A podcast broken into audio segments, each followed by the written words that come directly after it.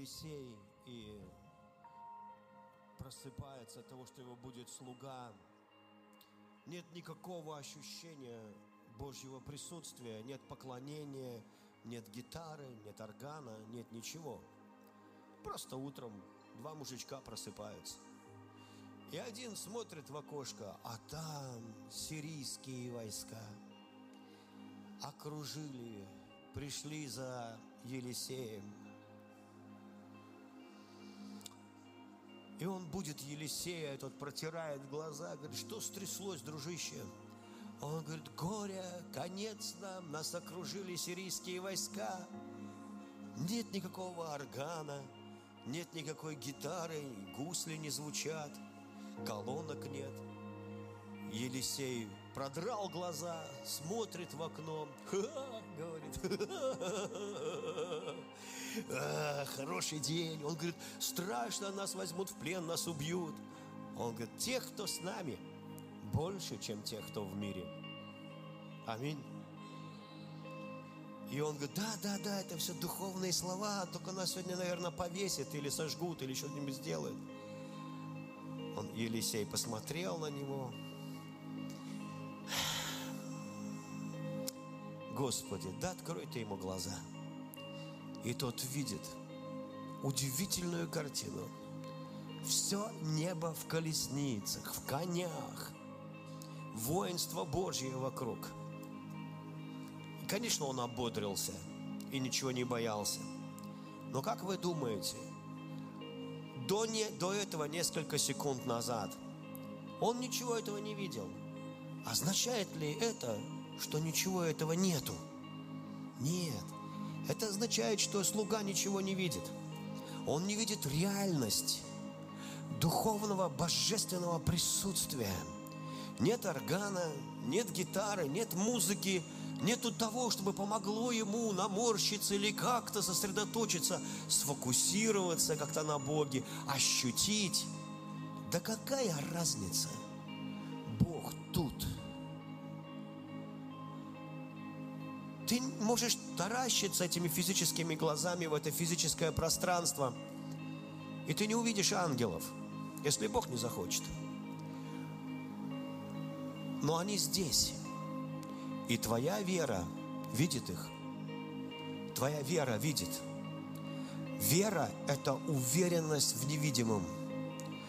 То, что не видит физические глаза, но твоя вера уверена, и вдруг у тебя такое уважение к присутствию Божьему, не из-за ума, не из-за того, что у тебя глаза открылись физические, нет, из-за абсолютной уверенности, что Иисус здесь.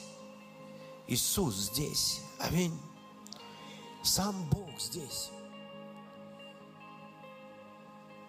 Ангелы здесь. По сути, ты стоишь в тесной толпе ангелов. Ты приступил к тьме ангелов. Приступил это вот так, вот так, вот так ты стоишь, как китайцы в метро. Вот так ты стоишь. И Бог хочет, чтобы ты это знал. Он хочет, чтобы ты знал – Некоторые христиане везде видят бесов, но из-за толпы ангелов я не вижу бесов. В толпе трудно разглядеть кого-то плохого. На каждом высоком дереве, в каждом глубоком овраге, на каждой высокой горе, на каждом здании, на каждом дереве, на каждом телеграфном столбе, если хочешь, по ангелу. Ты да? Да. Да. Они везде и они слушают тебя. И как только они находят отклик веры, такой, знаешь, а, верю, верю, верю, они слышат, верю, они собираются туда. Бог настолько уважает веру, Он настолько уважает веру, Он настолько уважает ее, потому что Бог мечтает, чтобы мы Его знали. А Бог не познается просто нашим умом, Бог на этаже выше или намного глубже, тоже так правильно сказать. Он познается духом. Когда Бог говорит, Он не вибрирует этот воздух, потому что Он дух, Он вибрирует твой дух. Он заставляет возмущаться дух. Когда Иисус заходил, Он еще ничего не сказал. Но духи уже возмущались. И бесовские духи вдруг говорили, а, ты пришел нас мучить раньше времени. О, они еще, оказывается, сразу в часы вспомнили, что часы есть. А времени. Потому что Иисус возмущает дух. Когда Клеопа, а второго я сам придумал имя, зовут Опа, я просто подумал, если Клеопа, значит дед Опа тоже рядом где-то был. Хотя некоторые говорят, что это был не Опа. Ну, я не буду спорить. Вот здесь я точно не знаю. Возможно, это была его жена. Некоторые так говорят. Клеопа с женой. Ну, а может быть и нет. Но они пообщались с Иисусом, а он был не узнан ими. Представляешь? Вот говоришь с Иисусом, да, а он решил простым прикинуться человеком. И так сделал, что ты смотришь и не видишь. И вот он на них говорит им, он медлительный сердцем. В современном переводе моей интерпретации он говорит, о тормоза, ну тормоза. Педаль газа справа. Иногда хочется сказать некоторым водителям, кто впереди едет. И вы знаете, и он преломил хлеб, отдал им, и у них открываются глаза. И он исчезает. Но это неправильное слово. Там правильно в Библии написано. И он стал невидим. То есть никуда не делся, не исчез. Он тут, только ты его не видишь. Он тут, только ты его не видишь. Но он тут. Аминь. И они сказали, о, он вибрировал наше сердце, он вибрировал наш дух. Его слова, они не просто касались нашего ума, они заставляли волноваться наш дух. Не горело ли в нас сердце? Вот так они сказали. Я верю, что Иисус сильно-сильно тут. Дорогой Иисус, мы поклоняемся Тебе. Мы приветствуем Тебя. Мы собрались вокруг Твоего присутствия. Для Тебя нет, существует преград, нету стен. Ты приходишь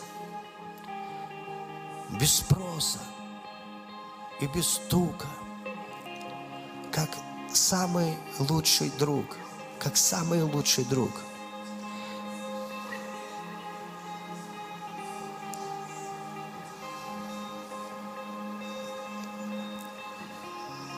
Спасибо, Иисус. Спасибо, Иисус.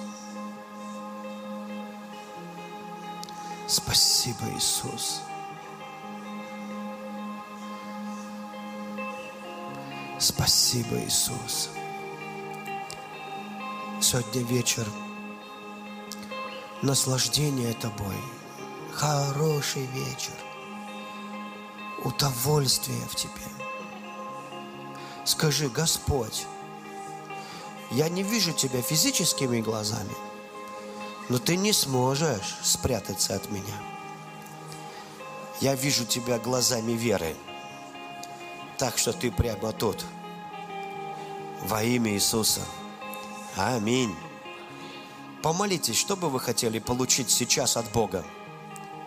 Проверьте, это быстро исполнится. Аминь. Он слышит вас. Поговори с Богом, что бы ты хотел. Зачем ты пришел? Что бы ты хотел? Мне очень нравится Давид. Давид обратил внимание, что один и тот же человек долго ходит по холму, обзывается и хочет драться. И он спросил, что будет тому человеку, кто убьет этого Голиафа? Понимаете, он не хотел это делать бесплатно. Это нормально. Когда ты приходишь и говоришь, а что я сегодня получу от Бога? Аминь. Богу это очень нравится. Мы, конечно, патриоты, мы скажем, Давид, ты что, обалдел? Не хочешь за Родину сегодня умереть? Родина в опасности, а ты спрашиваешь, что мне за это будет? Но Давид очень был по сердцу Бога. И Петр такой же. Петр говорит, а что будет нам? Мы оставили все. Вот все оставили. И пошли за тобой. Мы оставили лодку. этот, весла, запиши, весла тоже оставили. Тещу, тещу оставил. Что нам за это будет? А Иисус говорит, ну, за то, что вы так много оставили, прям нереально много, вам будет царство. Аминь. И вы получите в сто крат больше домов, тещ и всего остального. И весел. Аминь. В общем, что посеял, то и пождешь. Только намного больше. Петр не постеснялся спросить, а что нам за это будет? Аминь. Ты тоже оставил. Кто-то издалека приехал, хотя было нельзя. Вы рисковали. Вы знали, что мало мест. Вы что-то оставили. Вы не уедете с пустыми руками. Аминь. Садитесь, драгоценные. Обнимите друг друга на расстоянии полтора метра. Где Анечка? Аня, ты где? Иди сюда. Спасибо группе поклонения, спасибо, друзья, спасибо, Аргам. Аллилуйя.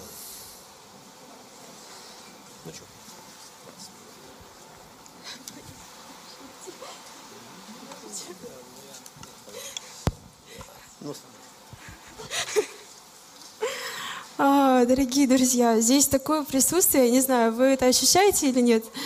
Я очень сильно ощущаю. На самом деле, так не хотела, чтобы прославление уходило. Ну ладно, раз уж ушли.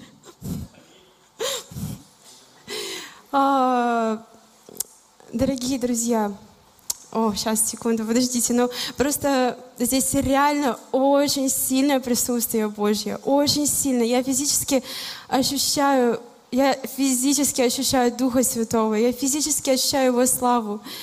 И, о, спасибо Тебе, Господь, спасибо Тебе. О, Господь, спасибо Тебе.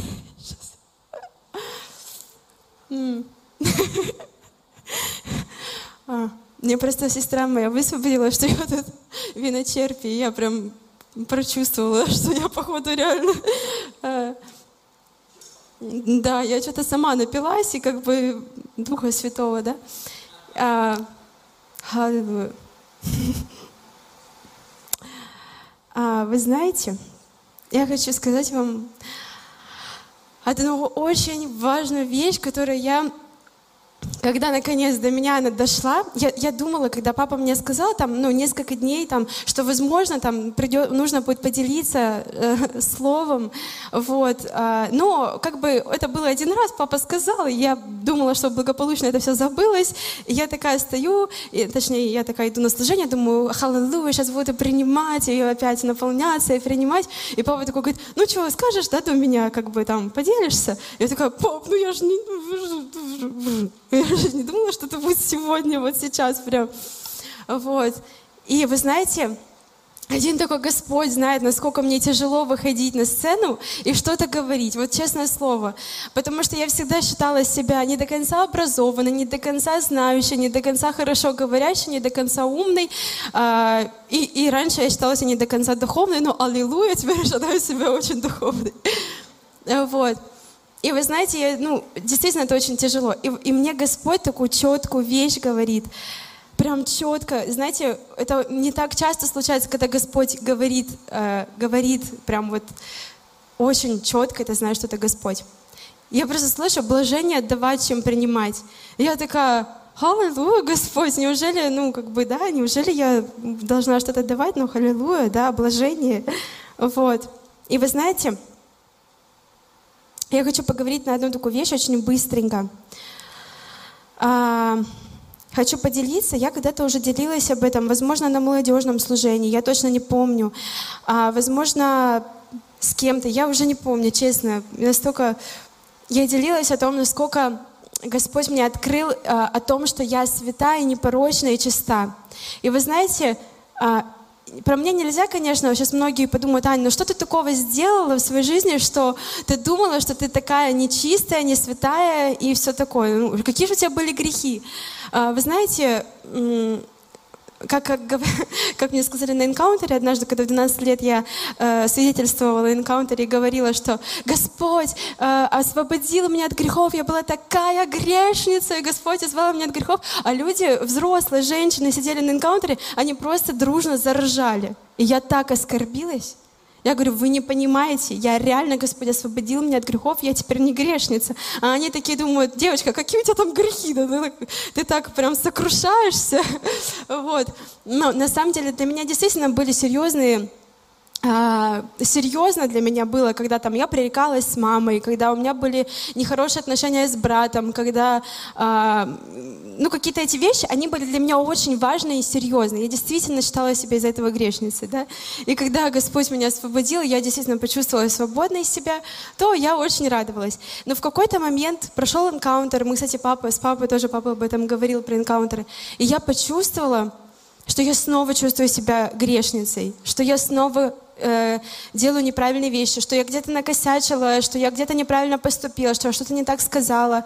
И у меня были очень мега высокие требования о себе, просто очень высокие требования. Наверное, это причиняло мне боль. И я очень часто думала, что почему мне так больно, почему мне так больно, почему, кто, интересно, почему я такое чувствую себя отверженной, потому что родители там ничего плохого мне не сделали, только хорошее. То есть у меня не было каких-то таких отверженностей там от родителей, еще от кого-то. Но я поняла в какой-то момент, что я сама, я сама себя в какой-то степени загнала в это состояние.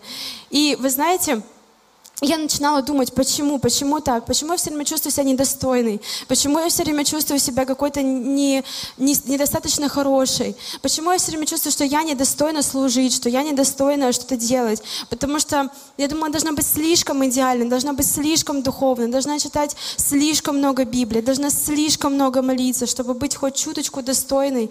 И вы знаете, в какой-то момент Господь стал открывать мне, и говорить мне, возможно, и может быть я слышала очень много об этом, очень много пастор Сергей об этом проповедует, я слышала, но недостаточно слышать, достаточно слова это есть. Вы знаете, достаточно слова это растворять в себе, нужно, точнее, это слово растворять в себе, и в глубине, внутри себя, потому что пока ты просто слушаешь, а, ты остаешься на уровне просто слушателя, но когда ты начинаешь растворять, когда ты начинаешь думать об этом, я просто все, что я начинала делать, я говорю, Господь, я знаю, что я святая и непорочная. Я знаю, что ты смотришь на меня по-другому. Я знаю, что ты видишь во мне идеального человека. Почему мой, мой земной папа смотрит на меня и видит меня идеальной, как бы, что бы я ни делала? И почему я считаю, что, что мой небесный отец, он более придирчив ко мне, чем мой земной, чем мой папа? Почему я так считаю? И в какой-то момент до меня просто дошло, что я абсолютно неправильно имею а, понимание, я всегда думала, что я очень хорошо знаю Бога Отца, что мне очень легко принимать Его любовь, но все равно почему-то я думала, что Он думает обо мне хуже, чем даже мой собственный папа. Хотя мой собственный папа всегда мной доволен, он всегда, он, ну, я никогда не чувствовала какую-то от папы там, а, знаете, посыл, что, мол, что-то ты делаешь не так. Никогда не чувствовала, даже когда что-то делала не так. И вы знаете, я думала, Господь, почему ты такой невероятный, ты такой любящий, ты такой, а, ты, ты смотришь на меня вообще другими глазами. И я начала, а, я хочу сейчас зачитать место Писания одно, Коринфянам первая глава. Взгляните, братья, 26 а, стих с 26. Взгляните, братья, на то, каким вы были, какими вы были, как, когда вас призвал Бог. Многие ли среди вас было мудрых? Много, сейчас извиняюсь, много ли среди вас было мудрых, если судить по-человечески? Это я читаю в новом переводе сейчас. Много ли среди вас могущественных, много ли знатных?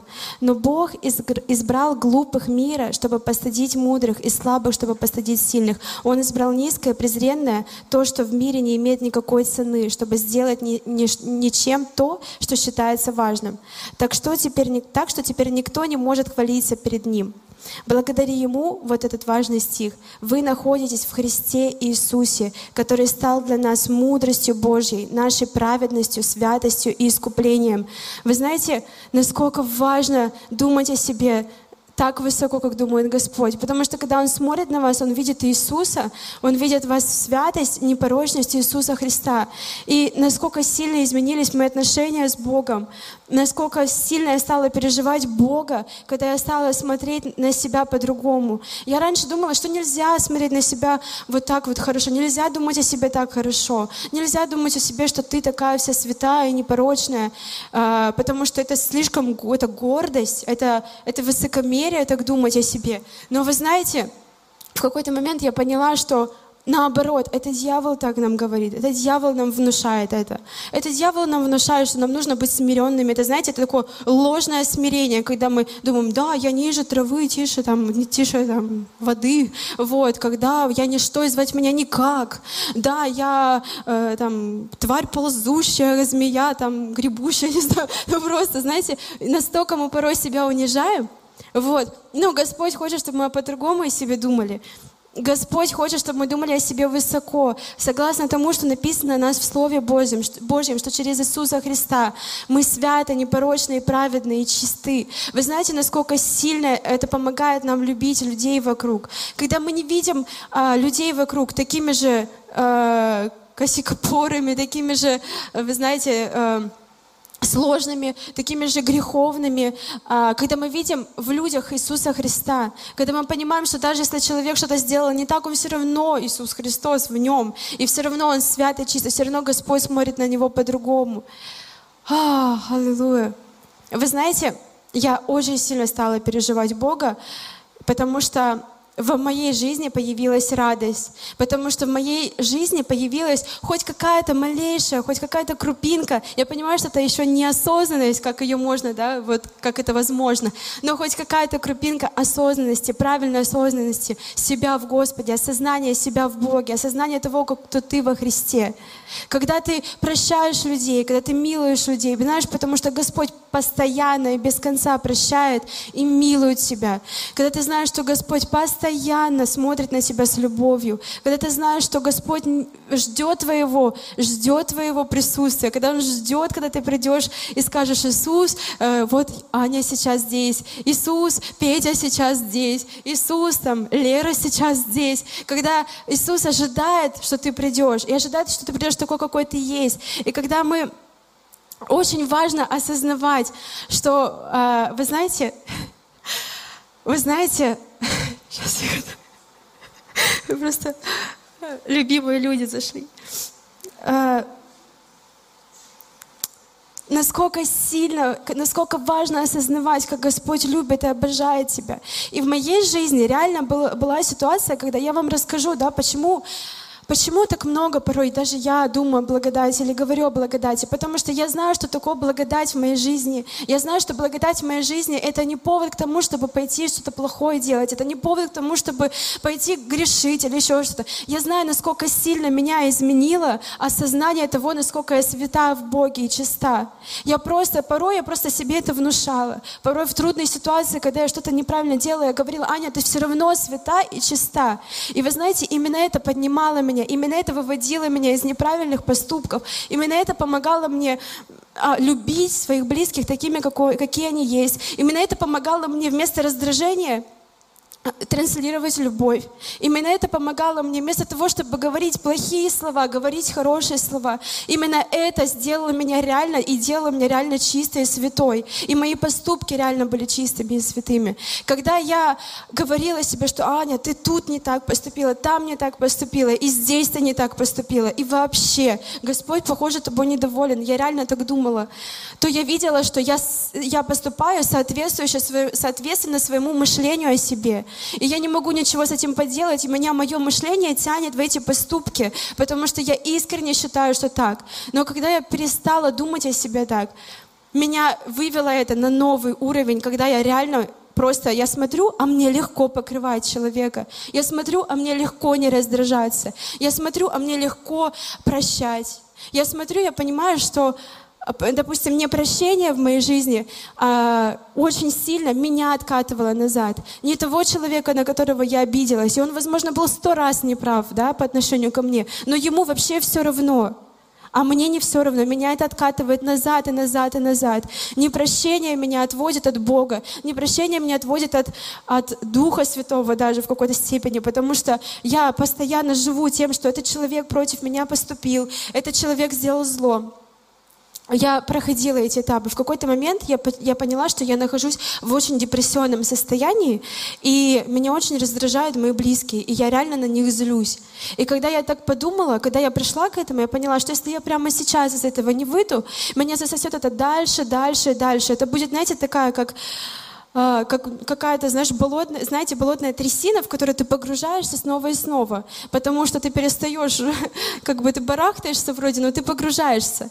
И вы знаете, очень важно, я не знаю, возможно, для кого-то сейчас важно это услышать, что простить ваших родных или простить человека, который вас обидел, это важно в первую очередь для вас. Это нужно в первую очередь для вашей жизни, это нужно для вашего продвижения в Духе Святом, для вашего продвижения.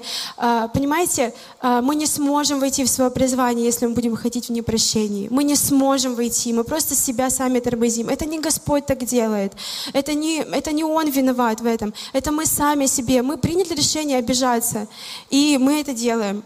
Вот. Но порой очень важно осознать это и принять обратное решение. И я очень вас призываю. Это, это работа в какой-то степени, потому что это не происходит вот так, э, что все, я простил этого человека, потому что оно вновь и вновь посещает тебя, вновь и вновь посещает эти мысли. И нужно, очень важно с ними бороться и говорить, Иисус, я знаю, что ты простил этого человека, я знаю, как сильно ты его любишь, я знаю, что что бы он ни сделал, и каким бы он ужасным человеком не был в глазах людей, какой бы ужасный поступок он не совершил, я знаю, как сильно ты его любишь, что это твой сын, это твоя дочь. Я принимаю принимаю решение прощать. И когда снова к тебе это приходит, ты снова принимаешь решение прощать. И вы знаете, в какой-то момент я осознала, что я вообще не обижаюсь. Я вообще ни на кого не обижаюсь. Я реально искренне простила я реально искренне простила, и я начинаю ощущать, насколько я порхаю, насколько я летаю, насколько мне легко жить, насколько моя жизнь заиграла новыми красками, насколько Господь открывает пути, прокладывает, и говорит, доченька, ура, ты прошла это, ты прошла это. И я прям слышала, как он говорил, я горжусь тобой, хотя вроде это не я сделала, это благодать Божья сделала во мне, через меня.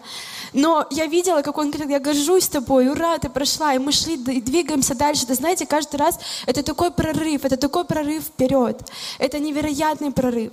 И знаете, сейчас такое время, когда Господь, а, я верю, что ускоряются какие-то вещи. Я верю, что а, наше призвание, оно ускоряется, потому что это последнее время. Я знаю, что Господь хочет, чтобы молодые люди начали служить. Я знаю, что Господь хочет, чтобы молодые люди вышли на служение, на реально мощное служение. Я верю, что это будет очень сильно. Но наши сердца должны быть настолько кроткими перед Господом в плане именно вот, вот этих вещей, в плане какого-то вот прощения, просто принять решение простить, просто смириться под крепкую руку Божью.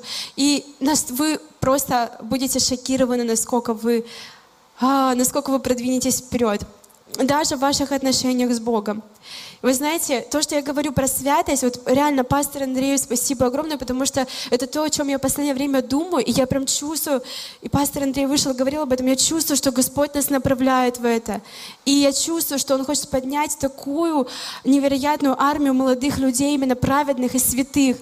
Но эти, это будет настолько по благодати. Это будет не так, что мы праведные святы, потому что мы приняли решение, мы не грешим, все, ни, на, ни направо, ни налево. О, я посмотрел, о, о, там, или знаете, там, о, я закричал, о, все. Но вы понимаете, что наше осознание святости и праведности в Господе делает нас такими. И это факт. Ребят, ну правда, я честно вам говорю, это факт, я на себе это пережила. Я знаю многих людей, которые слушали проповеди о том, что они святые, непорочные, о том, что Господь их любит, о том, что нужно... Ведь это проповеди не для того, чтобы вы послушали их и сказали, а, да, Господь меня простил, а, я святой, да, несмотря ни на свои грехи, несмотря ни на что, все, я пошел, пойду-ка я с девочкой посплю, там, ну, грубо, я утрирую сейчас, но вы все молодежь, вы понимаете, о чем я говорю.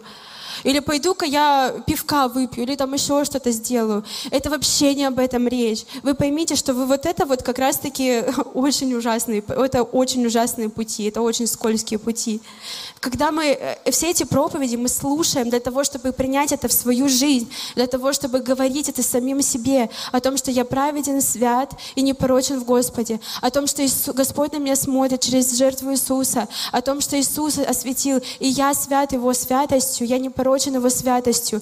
И когда мы говорим это себе, когда мы в трудной ситуации напоминаем себе это, тогда мы реально становимся такими. У меня реально были такие моменты, когда я была очень уставшая, ну, из-за деток, да, возможно, это что погодки маленькие.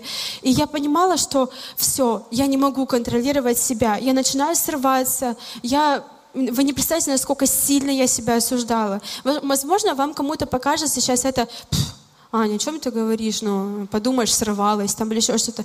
Но вы не представляете, я думаю, каждая мама меня сейчас поймет, насколько мама себя осуждает, когда она срывается на детей или на мужа, или еще на кого-то. Насколько это действительно, ты, ты знаешь это, ты знаешь, насколько это ужасно.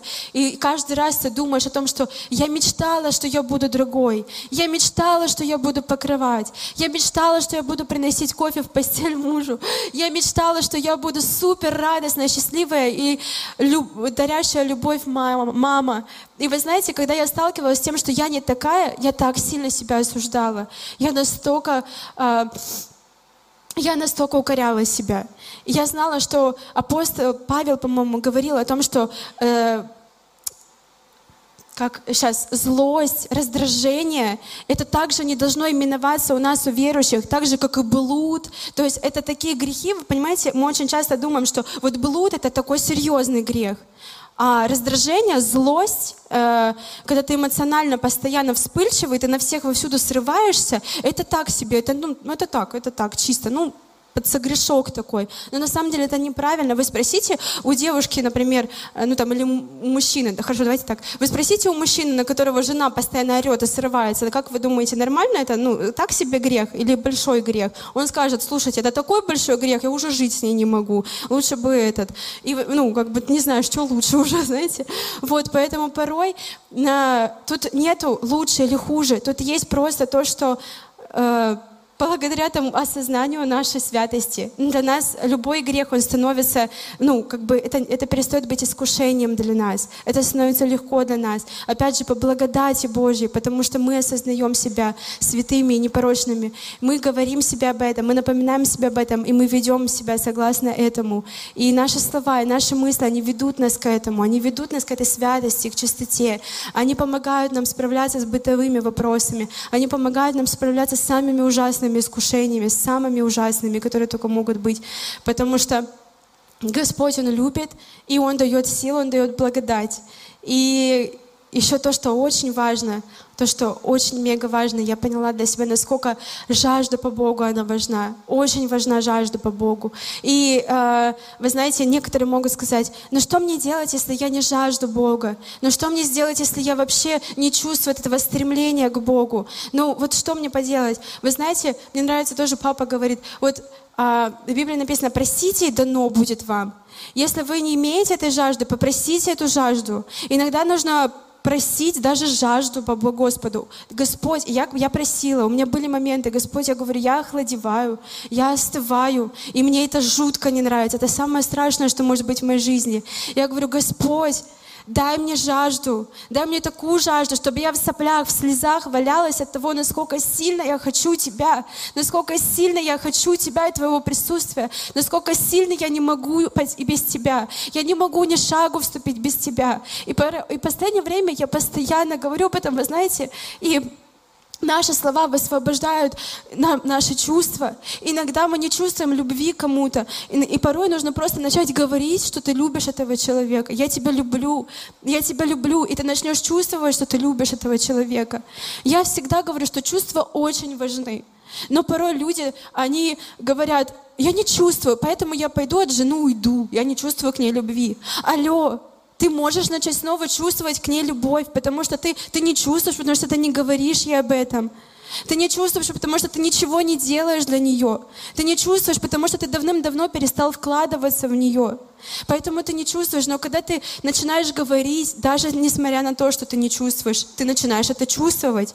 И в отношениях с Богом также важны чувства, также важны, также сильно. Поверьте, если бы они были не важны, Господь бы не сделал бы нас такими чувствительными, эмоциональными. Я уверена в этом на сто процентов. Поэтому, когда я не чувствую, я начинаю говорить Богу, что Господь, я не чувствую, но я Тебя хочу, я Тебя хочу, я жажду Тебя, я не могу без Тебя. Немного времени пройдет, когда я начну снова это чувствовать, валяться вот так вот ночью в соплях, в слезах, потому что я пол приковал меня, и я не могу от того, насколько сильно я чувствую Господа. Поэтому, дорогие друзья, я верю, что Господь поднимает невероятно святых, праведных, обожающих, жаждущих Господа. Я верю, что Господь сейчас поднимает невесту, которая будет изнемогать от любви к Господу, изнемогать от любви, которая будет говорить, Иисус, я люблю Тебя, я изнемогаю от любви, я хочу Тебя, я хочу Тебя знать, я хочу Тебя слышать, я хочу двигаться с Тобой. Когда, вы начнет, когда Господь начнет открываться вам, вы не сможете сидеть на месте, вы не сможете жить вашей обыденной жизнью, вы не сможете делиться, не сможете не делиться с этим, э, об этом с людьми. Вы знаете, когда, а, когда вы переполнены Господом, люди сами бегут к вам. Вы знаете, за Иисусом люди ходили сами. И я, и я реально понимаю, что Иногда мы будем приходить к людям, а иногда люди пойдут за нами. И это будет настолько мощно, это будет настолько сильно. Я вижу и знаю, что в нашу церковь и вообще в нашей церкви сейчас, по всей России, вот в церкви, которые реально жаждут, которые, которых горит огонь, которые так сильно обожают Господа, я знаю, что туда побегут люди сами, потому что там будет слава Его, там будет чистота, там будет святость, там будут чудеса. И я знаю, что так будет в ближайшее время. Но настолько нам важно вот это сердце хранить, вот это сердце жаждущее, святое и хранящее вот эту любовь по Богу, страсть по Богу. И аллилуйя, друзья, аллилуйя. Я уже много говорю.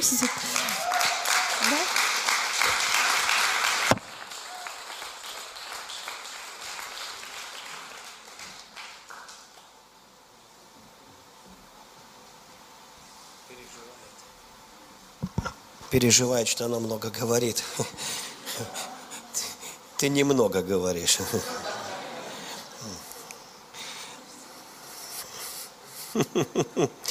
Ей было пять лет, она пришла как-то из садика, а мы на ночь любили Библию читать или что-то такое. Мне нравилось в современном переводе – вот. И бывало, читаешь им Библию, они уже спят, а ты все читаешь, читаешь, плачешь, что-то Бога переживаешь. И вдруг начинаешь молиться каждой строчкой из Библии. Вот. Ну и однажды я, мы лежим с ней, у нее голова у меня на груди, и она говорит, папа, а там какая-то девочка в садике, как же мне ее простить? И плачет, как, знаете, уже давно верующие люди. Вот. А, вы знаете, мне все-таки нравится, когда ты замечаешь, что у тебя было рождение свыше. Но у детей верующих родителей часто, ну, не было вот этого, знаете, вот, ну, они не замечают, когда. Я помню одну очень-очень ну, великую женщину Божью спросили, а когда вы родились свыше? Она такая, а я всегда была рождена свыше. Я в утробе матери родилась свыше, я всегда была верующей, я не помню, чтобы я была неверующей. Я не знаю этого состояния. У меня было так. Это я родился свыше, вы понимаете. У некоторых людей рождение свыше было так. Вообще никаких перемен. Но, знаете, все-таки должно быть какое-то переживание. Ну, знаете, вот что-то такое, где бы ты отметил. Она всегда была верующая. Она не знает вкуса пива, вина, и один раз только сказала в жизни слово «черт», и он к ней пришел, потому что он удивился. Аня позвала.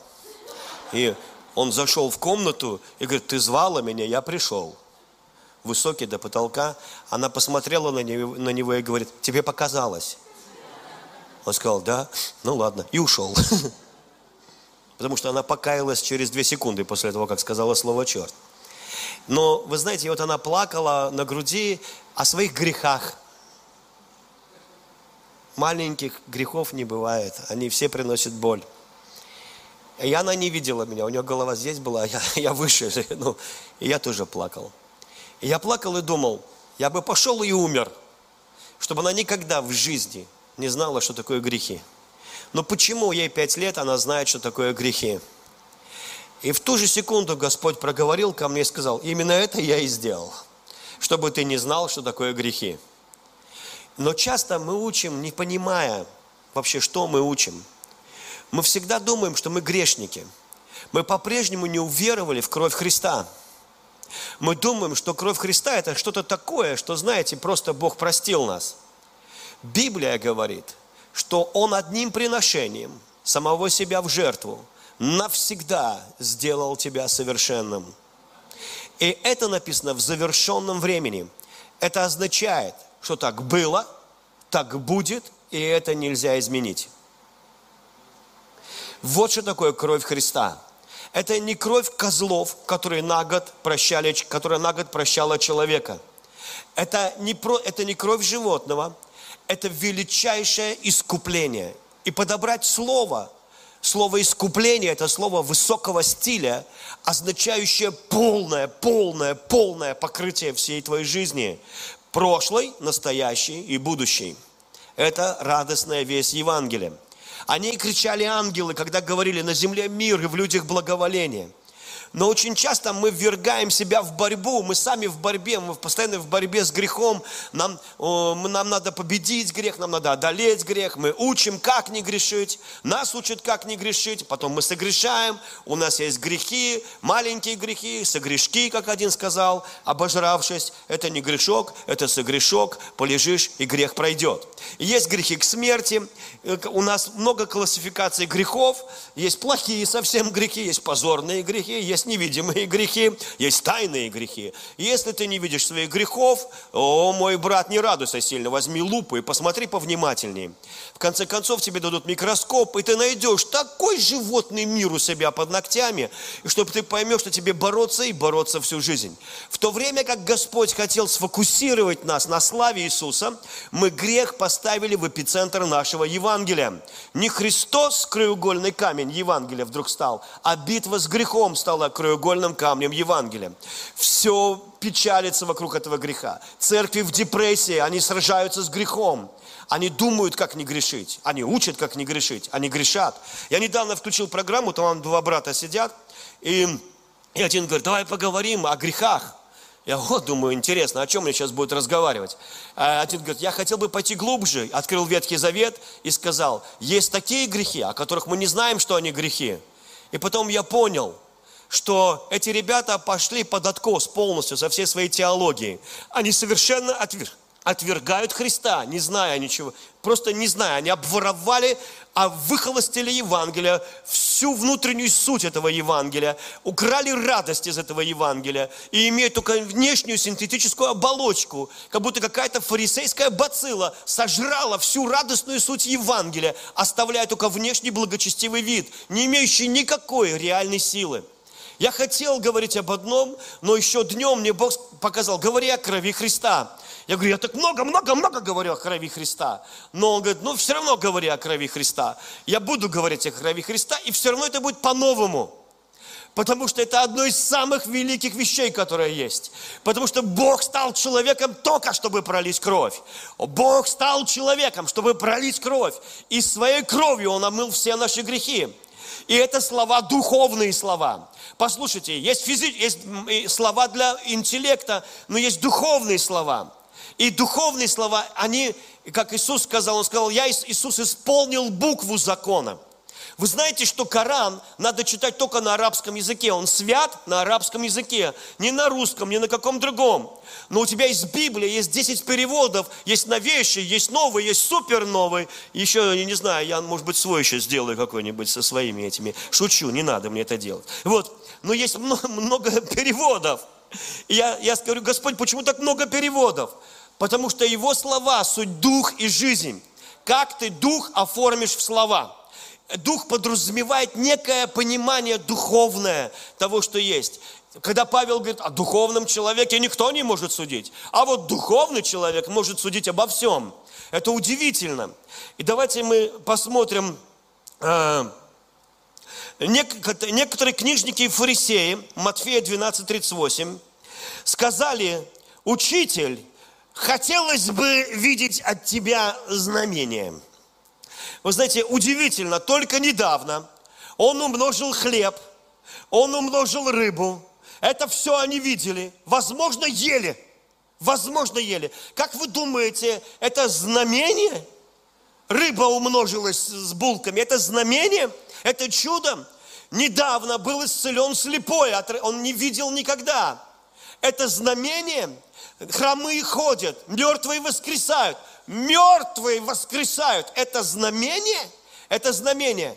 Но вдруг они говорят, учитель, нам бы хотелось видеть чудо. Нам бы хотелось видеть знамение. И вот Иисус говорит, Он сказал им в ответ, род лукавый, прелюбодейный ищет знамение – вы знаете, в одном месте он вздохнул глубоко, выдохнул и спросил, зачем вам знамение? Вот так. Ну вот зачем? Когда Бог спрашивает, зачем тебе, ты сразу видишь, зачем. Вы понимаете, это иногда нехорошо. Я однажды просил у Бога пророчества. И иду, ропщу по набережной, иду и ропщу. Господи, я не молюсь, я просто ропщу. Денег не дал, просил же немного денег хотел Тони подарок сделать. Потом говорю, экзамены я завалил, что трудно было помочь мне. Я половину билетов знал. Я не думал, что это... Я просто разговаривал сам с собой, как мне казалось. Я говорю, пророчество у тебя просил. 40 пророков было на конференции. Пророческий минометный обстрел был. Ни одна мина в меня не попала. Я говорю, что трудно было дать пророчество. И вдруг голос Божий, громкий голос – вот у памятника Некрасова еще чуть-чуть до него не дошел. Шел громкий голос такой. Зачем тебе пророчество? И вот когда Бог спрашивает, ты все видишь. Зачем? Почему? Ты вдруг просто все видишь. И вы знаете, вот когда здесь Иисус говорит, зачем вам знамение? Они вдруг видят все свое тщеславие, все свое, знаете, вот это вот фарисейство могут увидеть. Потому что на самом деле – было множество чудес и знамений. Но сегодня Бог говорит, повернись ко мне, как к Богу чудес. Я хочу явить себя тебе, как Бог чудес. И для того, чтобы это было в жизни, я уже оплатил каждое чудо, которое ты можешь иметь в своей жизни. Твой Бог – это не молчащий Бог. Твой Бог – это Бог чудес, нескончаемых чудес, знаков, благословенных событий в твоей жизни. Бог, который разговаривает с тобой. Бог, который не молчит. Исцеляющий Бог. И, и когда Бог явился во плоти, и показал нам, каков Отец Небесный. Мы только в Иисусе получаем откровение о Небесном Отце. Иисус так и говорит, никто не может прийти к Отцу только через меня, только через меня. Понимаешь, мы можем махать руками перед Богом Израилева, как бы думая, что мы к нему, мы его знаем. Но на самом деле прийти к Отцу невозможно, потому что Иисус открывает туда путь. Иисус очень спокойно относился к людям, которые не принимали Его, потому что Он уповал на Бога. Он говорил, никто не может прийти ко мне, если не будет дано Ему Отцом моим Небесным. Так что не парьтесь, ребята – вы не принимаете моих слов, потому что вы не любите меня и не любите Отца, и никогда не любили. Вы просто, если бы вам, евреям, вот этим поклонникам Бога, вдруг кто-то доказал, что Бога не существует, можно не приносить жертвы в храме, можно не соблюдать заповеди, вы бы обрадовались, вы бы стали самыми ярыми атеистами, что в истории нашей планеты так и было, когда марксизм, ленинизм, то многие из израильского народа, которые убедили себя в том, что Бога нет, были более рьяными безбожниками, потому что Бог, который, которого они видели, Бог, который карает халдейские народы, Бог, который говорит, разбейте их детей о камни, Бог, который говорит, замочу, мочу мчащегося к стене. Бог, которому они служили, он для них не был открыт. Он был для них хуже Навуходоносора. И они вынуждены были вот так вот делать, как рабы.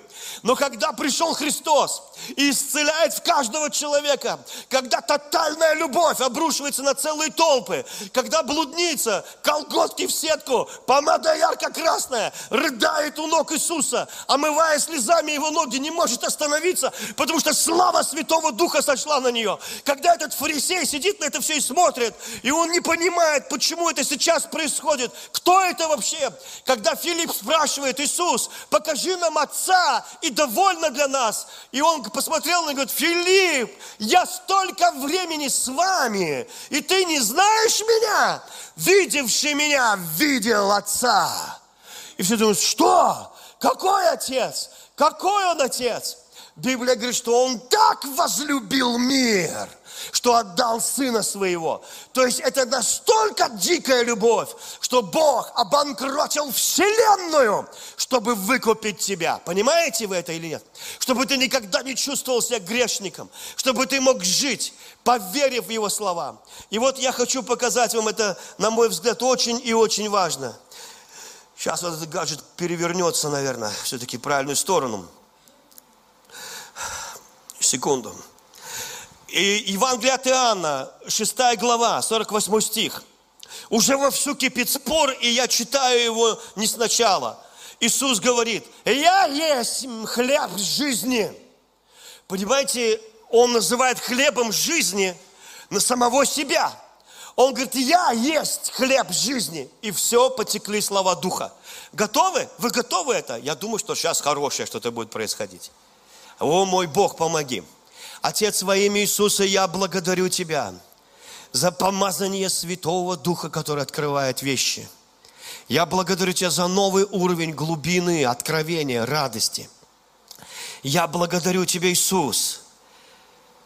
Благослови, дай дух премудрости и откровения – во имя Иисуса. Аминь. Иисус вдруг говорит так очень радикально и резко. Он говорит, я есть им хлеб жизни. Итак, перед ними стоит равин.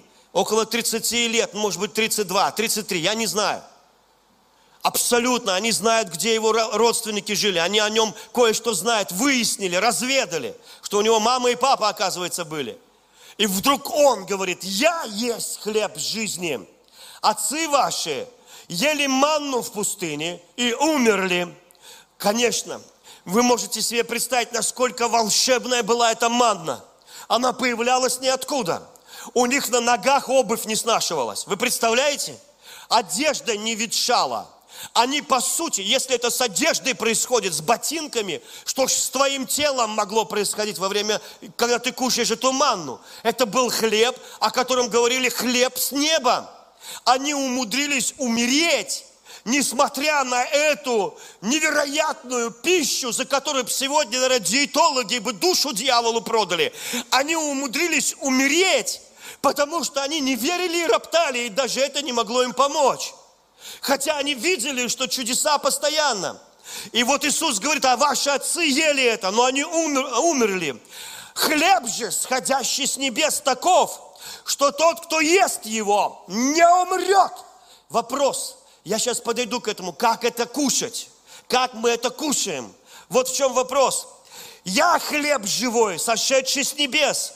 Ядущий хлеб сей будет жить вовек. Вовек.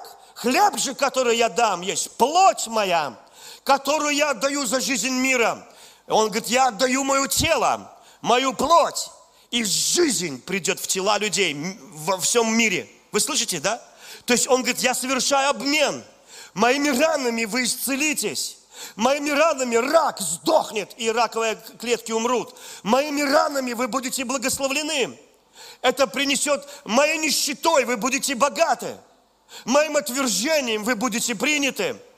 Вы понимаете? То есть он говорит, и это мое тело, его надо есть.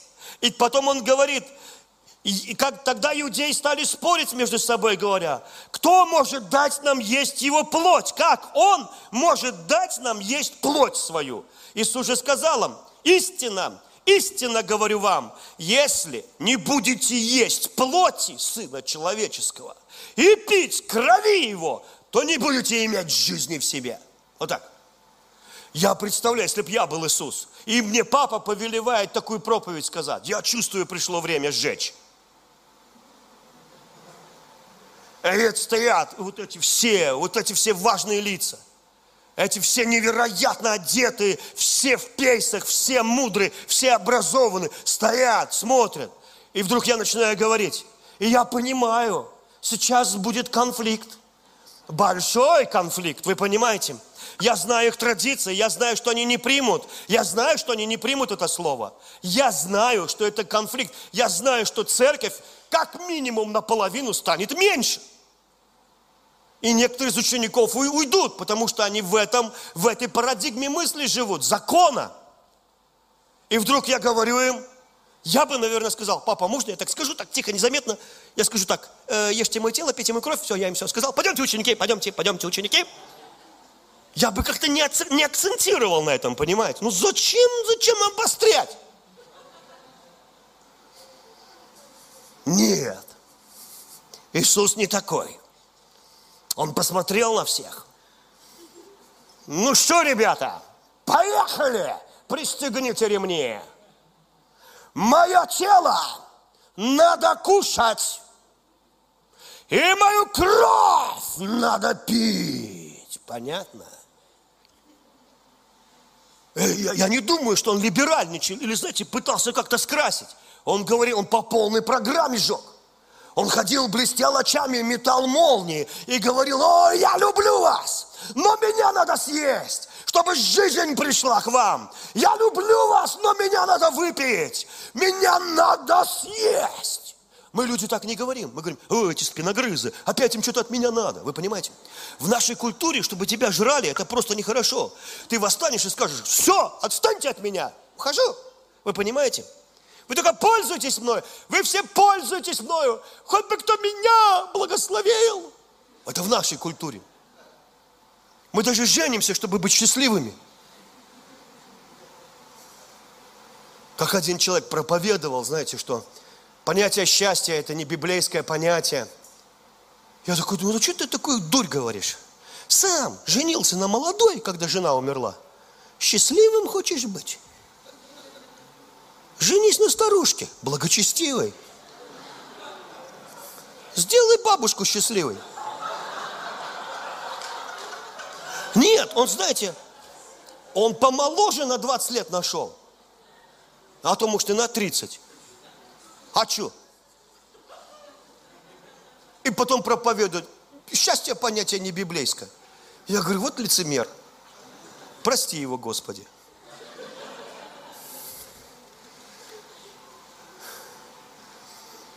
Иисус начинает заряжать еще больше. Он говорит, меня надо есть и меня надо выпить. И, и у нас мы не понимаем. Вот Библия говорит. Библия говорит так. Как угодить Богу? Вопрос. Многие люди хотят угодить Богу. Как я, Сергей, могу угодить Богу? Что я могу дать Богу? Давайте подумаем. Вот что я могу дать Богу, у которого все есть?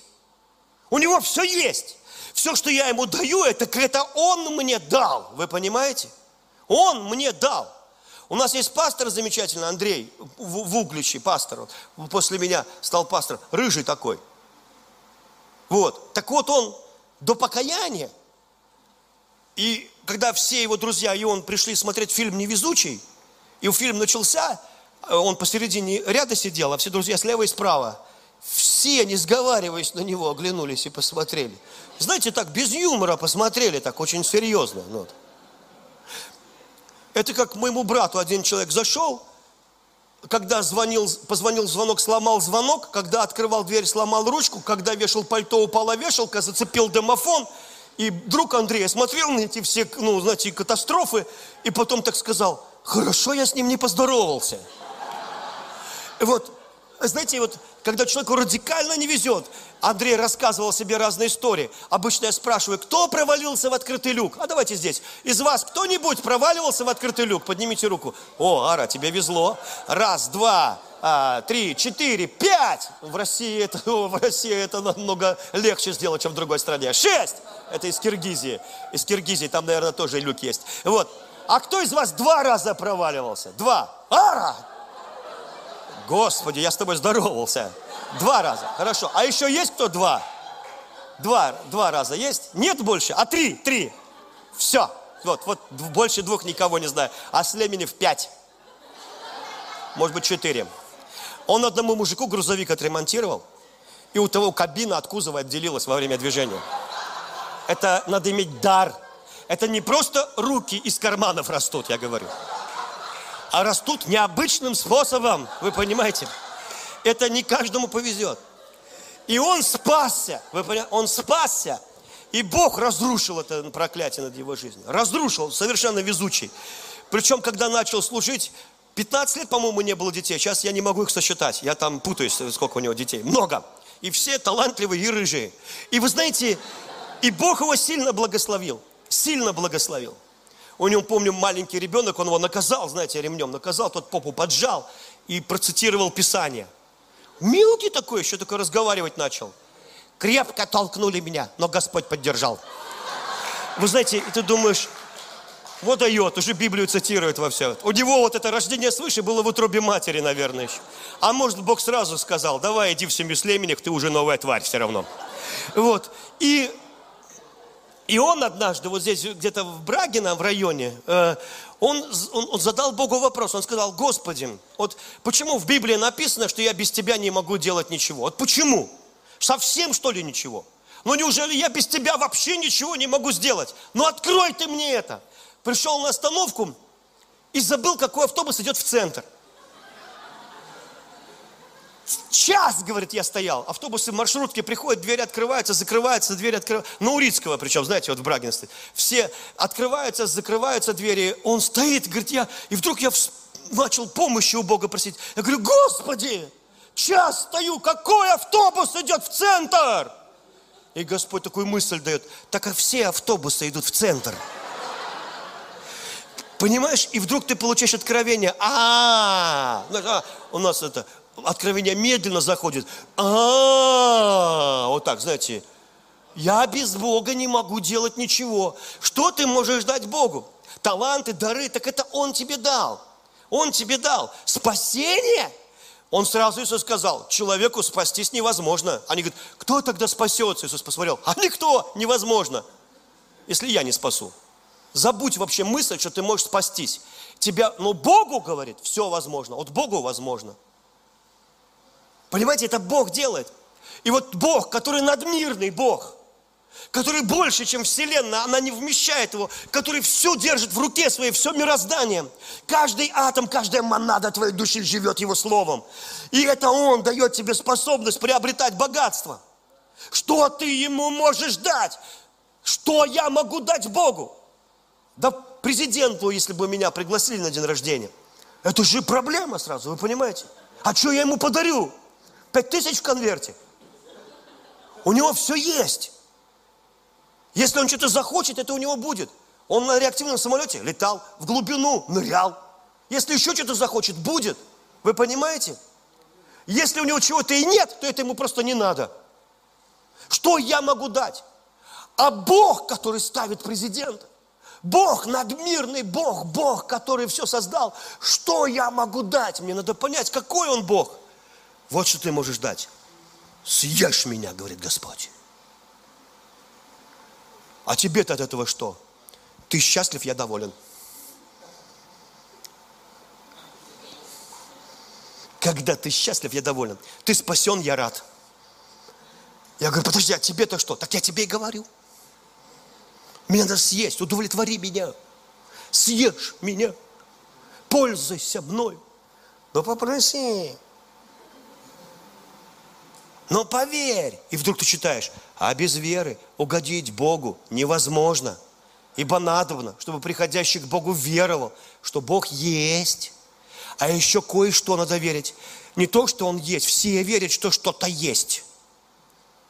Даже бывает, нажрется мужик – упал мордой в салат, потом его разбудили, вышел на балкон, закурил, посмотрел на звезды и чувствует, на него тоже кто-то посмотрел. Сказал, да. И ушел. Все, все верят, что что-то есть, вы понимаете? Но этого недостаточно, потому что надо верить, что Он есть. И ищущим Его что делает? воздаю. Так это не ты ему, это он тебе. Видите, удовлетворенность в Бога не в твоем даянии, а в его даянии тебе. А? Поэтому, когда я даю Богу с верой, от любви к Богу, это его удовлетворяет, потому что там моя вера есть. Потому что я говорю, ой, мой Бог, я так хочу, ты такой классный, ты столько сделал. И Бог говорит, думаю, я это приму. Это не какой-то салат, который мне Каин притащил. Вы понимаете? Он мне пекинскую капусту подарил с огурцами. А тут, понимаешь, что-то другое. Когда твое сердце затрачено, потому написано верою, Каин, Авель принес Богу жертву. Вот вера, она что-то приносит. Вера, она, она видит заранее. Вера, она, она удовлетворяет Бога. И вот здесь, когда Бог говорит о крови, он говорит следующее. Тогда иудеи стали спорить, как он может дать нам есть свою плоть. Иисус говорит, ядущий мой плоть, пьющий мою кровь, имеет жизнь вечную. Я воскрешу его в последний день, ибо плоть моя есть истинная пища, и кровь моя истинное питье. И тот, кто ест мою плоть, и тот, кто пьет мою кровь, пребывает во мне, и я в нем. О, вот оно единение со Христом. Вот оно единение через еду. А вы, вы не, не, именно через еду. Понимаешь, ты можешь прийти к реке и сказать, давайте законспектируем реку. Давай. Река течет. Река течет сверху вниз. Река прозрачная. Журчит река. Рыбина в реке. А можешь наслаждаться рекой не конспектируя. А? Так или нет? Ты можешь законспектировать Бога. Бог добр, Бог благ, Бог милосердный, Бог свят. А можешь нырнуть, есть, пить. Потому что Бог говорит, меня надо кушать, меня надо кушать, не просто слушать, а кушать. Вы когда-нибудь видели, что человек так слушает, что он кушает? Он не просто конспектирует, он так слушает. Потому что, оказывается, слова-то мы слушаем не, не ртом, а ушами мы слушаем слова. Так или нет?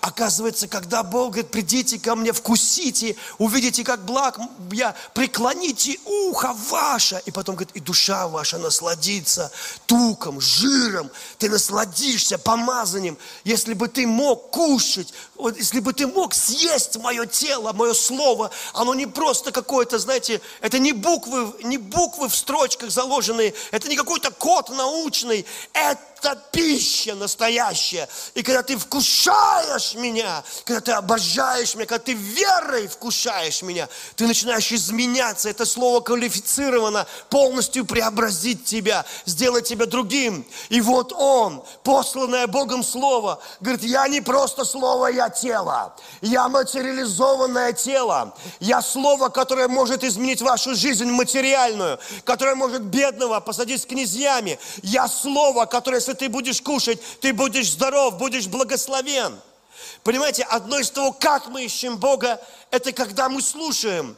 Я часто говорю, поклонение, это не просто, когда я песни пою. Поклонение девушке, парню, это ее способность слушать его. Поклонение парня, девушке, это говорить к ней. Вот почему многие жены говорят, скажи мне что-нибудь. Что тебе сказать? Ну, поговори просто. Я что, ну, все нормально. Я уже говорил. Когда будет плохо, расскажу. Видите, мы не умеем часто, мы не понимаем. Это же голод. Мы оставляем человека голодным.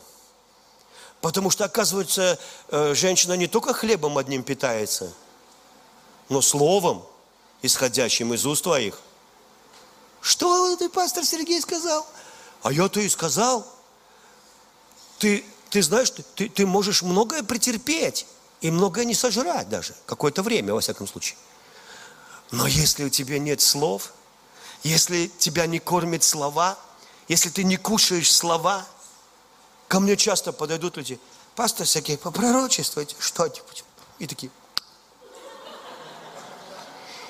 И я понимаю, дистрофия духовная. Ну, может быть, еще не совсем – ну так хочется, хочется что-нибудь услышать, вы понимаете? начинаешь пророчествовать, человек плачет. Я помню, в одном месте служил, и там, говорит, пророческий семинар сделай. А у нас он был с 12, час, два, три, четыре, пять, до пяти вечера. Сначала я поучил, а подумал, а что учить? Надо пророчествовать. Их было 50 человек. Когда заканчивался семинар, около десяти лежало на земле, рыдают, плачут, там все. Другие так нормально на ногах ушли. А что с ними случилось? Они услышали что-то от Бога, и это их начало кормить. Это начало питать. Так что ноги на ногах не держат. Так что ноги не держат на ногах. Понимаете, есть что-то такое. Я никогда не забуду, как мне, я думал, мне это родители сказали, что и, и, их сын спит вот с этой девочкой, а она с ним до брака. Я, я думал, это родители сказали. Я прям думал, что мне родители сказали. Я только потом вспомнил, что родители такого не, не говорили мне и не могли сказать. Я прям это знал, как дважды два четыре. И я поворачиваюсь к этой девочке, такой маленький семинарчик был. Я поворачиваюсь к ней и говорю, доченька, так говорит Господь, ты святая дочь, у меня против тебя ничего нет. И она упала на пол и рыдает на полу. Я хотел за парня помолиться, не успел, он тоже рядом лег. Я пошел думать, что я вообще сказал. Я думал, Сережа, ты что-то, ты что знаешь? Те же родители сказали. Родители не говорили. Я такой думаю, что я вообще сказал? Почему они упали? Надо было сказать, не надо так делать больше, не грешите. Но слово Господа выше, чем твой ум. Оно не здесь, где ты думаешь. Оно знает все. Оно знает, что они каялись. Они знают их молитвы. А я-то этого не знаю. Оно может и нет. Я не знаю. Но Слово Божье не такое. И вот стоит этот Иисус. Он, пошел, он скоро пойдет на крест. И он не пойдет на крест, как барон Мюнхгаузен в понедельник подвиг. Чтобы показать, что эти твари, я люблю вас, твари, и придется за вас умереть. Вы нагрешили. Как-то решать надо теперь ваши вопросы. Нет, вы не так поняли Евангелие. И надо знать сердце Бога. Это Он Адама сотворил. Это Он дерево в раю посадил. И говорит, не ешьте. Интересный, да? И ушел. На самом интересном месте оставил их. Ты смотришь на него, не ешьте. Ну ладно. Голые ничего не стесняются. Как маленькие дети. Это у меня Сэмик. Сейчас не знаю, носит трусы или нет. Аня носит уже. А то придет и так вот, там еще девочка в гости приходила, она постарше, подружка. А Сэмик знает, что она стесняется. Поэтому он делал так. Она ой, ой, ой, и убегала. Он не знал, почему она убегает, но знал, что вот из-за того, что он делает вот так. Он найдет, где она спряталась. Она ой, ой, ой. Ему нравилось вот это. Ой, ой, ой. Это было весело. Потому что у нее уже открылись глаза, а у него еще нет.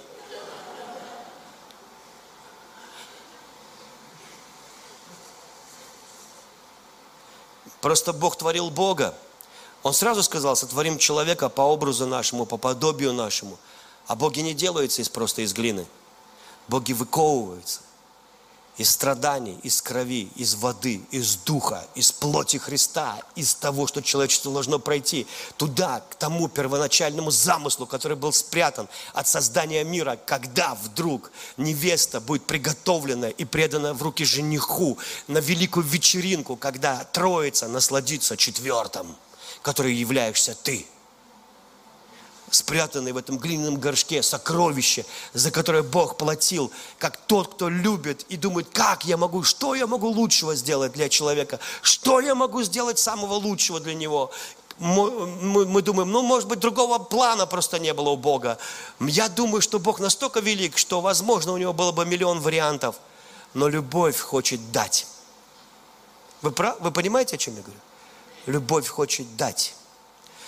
Самые лучшие классические произведения, они потому такие самые лучшие. Возьми там Джека Лондона, «Лунная долина» или что-нибудь еще. И ты увидишь, что мы читаем это со страстью, потому что они любят друг друга, герои любят друг друга и хотят что-то друг другу дать. Одна, чтобы подарить, жертвует свои волосы, чтобы купить ему что-то, другой еще что-то, в итоге оба без подарков, вы понимаете. Но неужели это напрасно? Просто они хотят дать что-то самое лучшее. И Библия говорит, Бог так возлюбил, что дал Сына Своего. Отдал Сына Своего. А Сын так возлюбил тебя – а он не мыслит своей жизни без тебя. И когда он говорит, эй, ребята, мою кровь надо пить, мое тело надо есть, вы должны это делать. И потом они расходятся, и многие ученики, в одном из периодов написано, что 70 учеников ушли, сказав такие слова, это кощунство, кто может слушать такую проповедь? В другом периоде написано, это какая-то дикость, это слушать невозможно, принять это нельзя. И 70 учеников уходят – Остается 12. Иуда, как Вицин между Никулиным и Моргуновым был прижат к стене плача и тихо скулил. Но Петр крепко держал его за руку. Когда Иисус спросил, а ты не собира... кто вы не собираетесь уйти, он имел в виду одного. У нас пастор так делает иногда. Он имеет в виду одного, но говорит всем. Это как притча, когда звери играют в карты. Медведь раздает и говорит – а кто будет мухлевать, того будем бить по морде, по наглой рыжей морде. Вы знаете, э, когда говорят всем, но имеется в виду один. И, и там написано, потому что Иисус знал, кто суть неверующий, кто суть неверующим, и предаст его. Когда Иуда предал Христа во время причастия – когда эта проповедь вдруг стала практическим действием, когда в этой полутемной горнице, где горели только масляные светильники и легкие тени были отброшены от апостолов, их лица были озарены этим светом, атмосфера была уникальной. Иисус взял хлеб, преломил, посмотрел на всех, дал вот так вот и сказал, это мое тело, ломимое за вас. Когда Бог говорит что-то, оно так и есть. Когда Бог говорит, это да будет свет. Свет.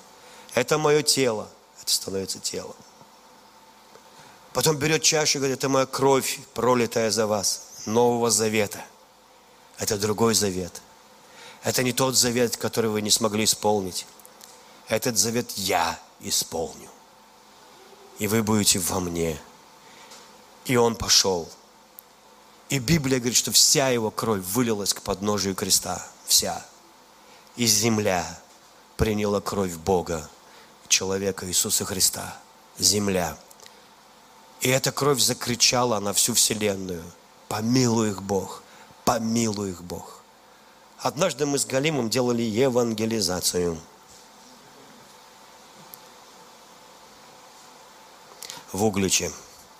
Повесили плакаты – у них была группа с такой с надписью, такой, знаете, Мелхиседек. В общем, если не знаешь, кажется, сатанисты приехали играть.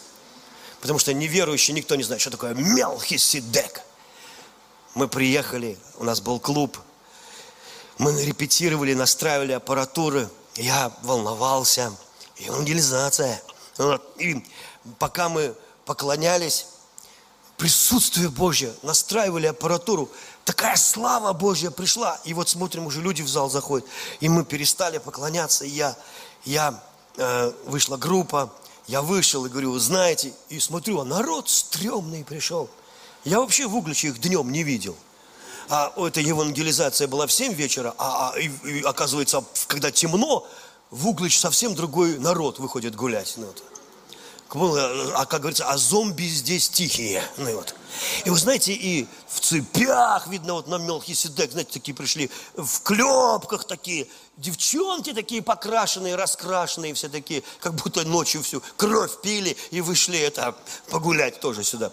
И вот, и вы знаете, и вот э, я вышел, я ощущал себя вот этим, знаете, как тебе комсомольским работником, который призывает людей жить хорошо и не блудить. Они сказали, иди, пусть Галим поет. Я ушел. Ну вот. Сел там за кулисами, я волновался. Я сильно волновался. Евангелизация, все-таки, вы понимаете. Я хотел, чтобы они покаялись. Вероятно, я хотел, чтобы они покаялись больше, чем Господь. Потому что Господь всегда меня удивляет. Я переживаю, у меня, понимаешь, евангелизация, а он не, не ходит, не хочет на них сходить. Ну и вот. Мне нравится, когда Петр проповедовал, помните, в семье Корнилия, он проповедовал, еще не успел закончить фразу, и написано, и Дух Святой сошел на всех слушающих. Там не было, что Петр разбежался, как рок-актер со сцены, и сошел на дом Корнилия, вы понимаете? Нет, там ну, просто Дух Святой сошел на всех. И работу, которую человеку не сделать, он сделал за одну секунду. Наполнил их, крестил их, простил их, омыл кровью. Все было сделано сразу.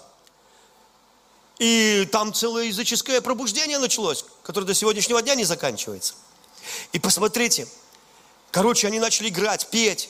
И там такие песни пели. Упала слеза на горячий песок, и кровь на ланитах застыла. Молодежь вышла танцевать. Для меня это было кощунство. Поют о крови Христа. Эти друг об друга трутся. Я подумал, сейчас у них оргазм начнет происходить. Извините, молодежь, что я это слово употребил. Оно, конечно, никому неизвестное слово. Но вы понимаете, ну как бы вообще не из Библии. Но я, я вышел, я говорю, э, Иисус умер за вас, собаки. Вы что, обалдели, что ли? Говорю. Я хотел их всех в ад послать. Реально думаю, пусть идут, горят в аду, что они друг об друга трутся. Вот, тут упала слеза на горячий песок, Иисус на кресте убирает, и они трутся друг об друга. Они говорят, иди отсюда, пусть Галим поет. Я сел опять за кулисами, сижу и говорю, я три раза пытался отевангелизировать, у меня ничего не вышло.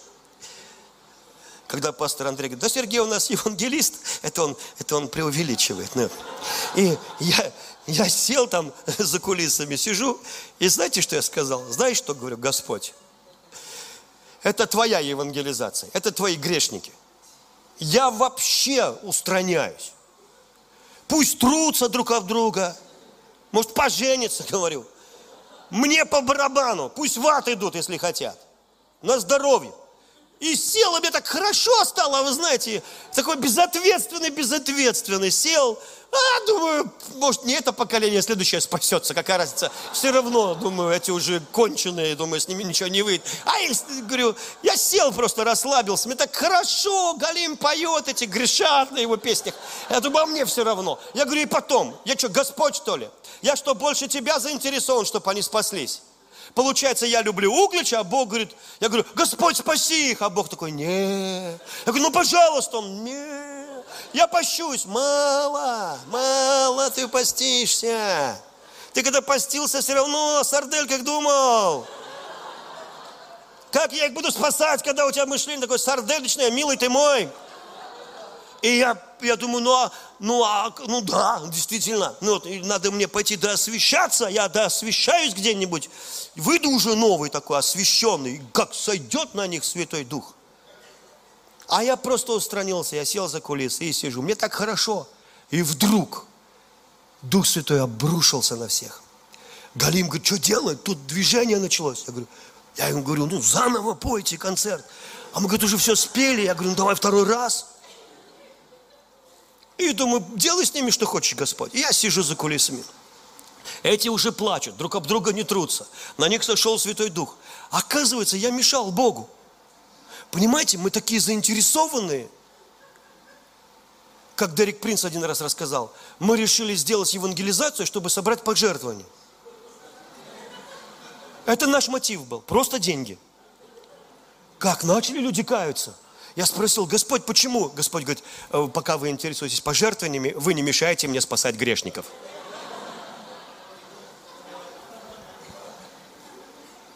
Отвлек их на деньги, вы понимаете, и начал заниматься грешником. Иногда я думаю, почему какие-то вот странные люди, у них больше результата, чем у нас заинтересованных. Потому что это не так работает, это работает по благодати. Это, а как ты кушаешь хлеб, тело Христа, это не когда ты, вот я ем тело, я привизуализирую. Нет, это когда ты позволяешь Иисусу двигаться в твоей жизни. Это когда ты в каком-то смысле самоустраняешься, признавая могущество Бога Израиля, который любит этих людей больше, чем ты. Аминь. Понимаешь, это минус ты. Убери себя из формулы успеха, и успех придет. Я помню, как два миллиардера сидят на телестудии, американских, их лощеных, такие, знаете, миллиардеры. И телеведущая спрашивает у одного, как вы добились такого успеха? Я такого семинара крутого в жизни не слышал. В жизни. Это самый крутой семинар о процветании. Он сказал, я никогда не свистел дома.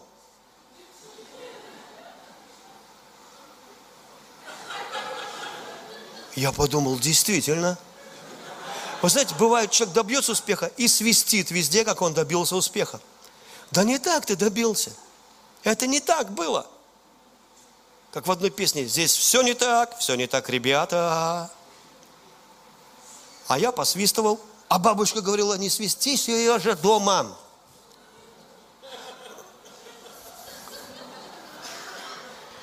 Ладно, начали люди ко мне приходить за кулисы. Скажите, пожалуйста, вот вы говорили, вот, а вот как вот, а вот у меня... И начали о грехах рассказывать. Я говорю, я говорю, а я очень, я вообще равнодушна. Я, я вообще, я говорю, ну спросили, я ответил.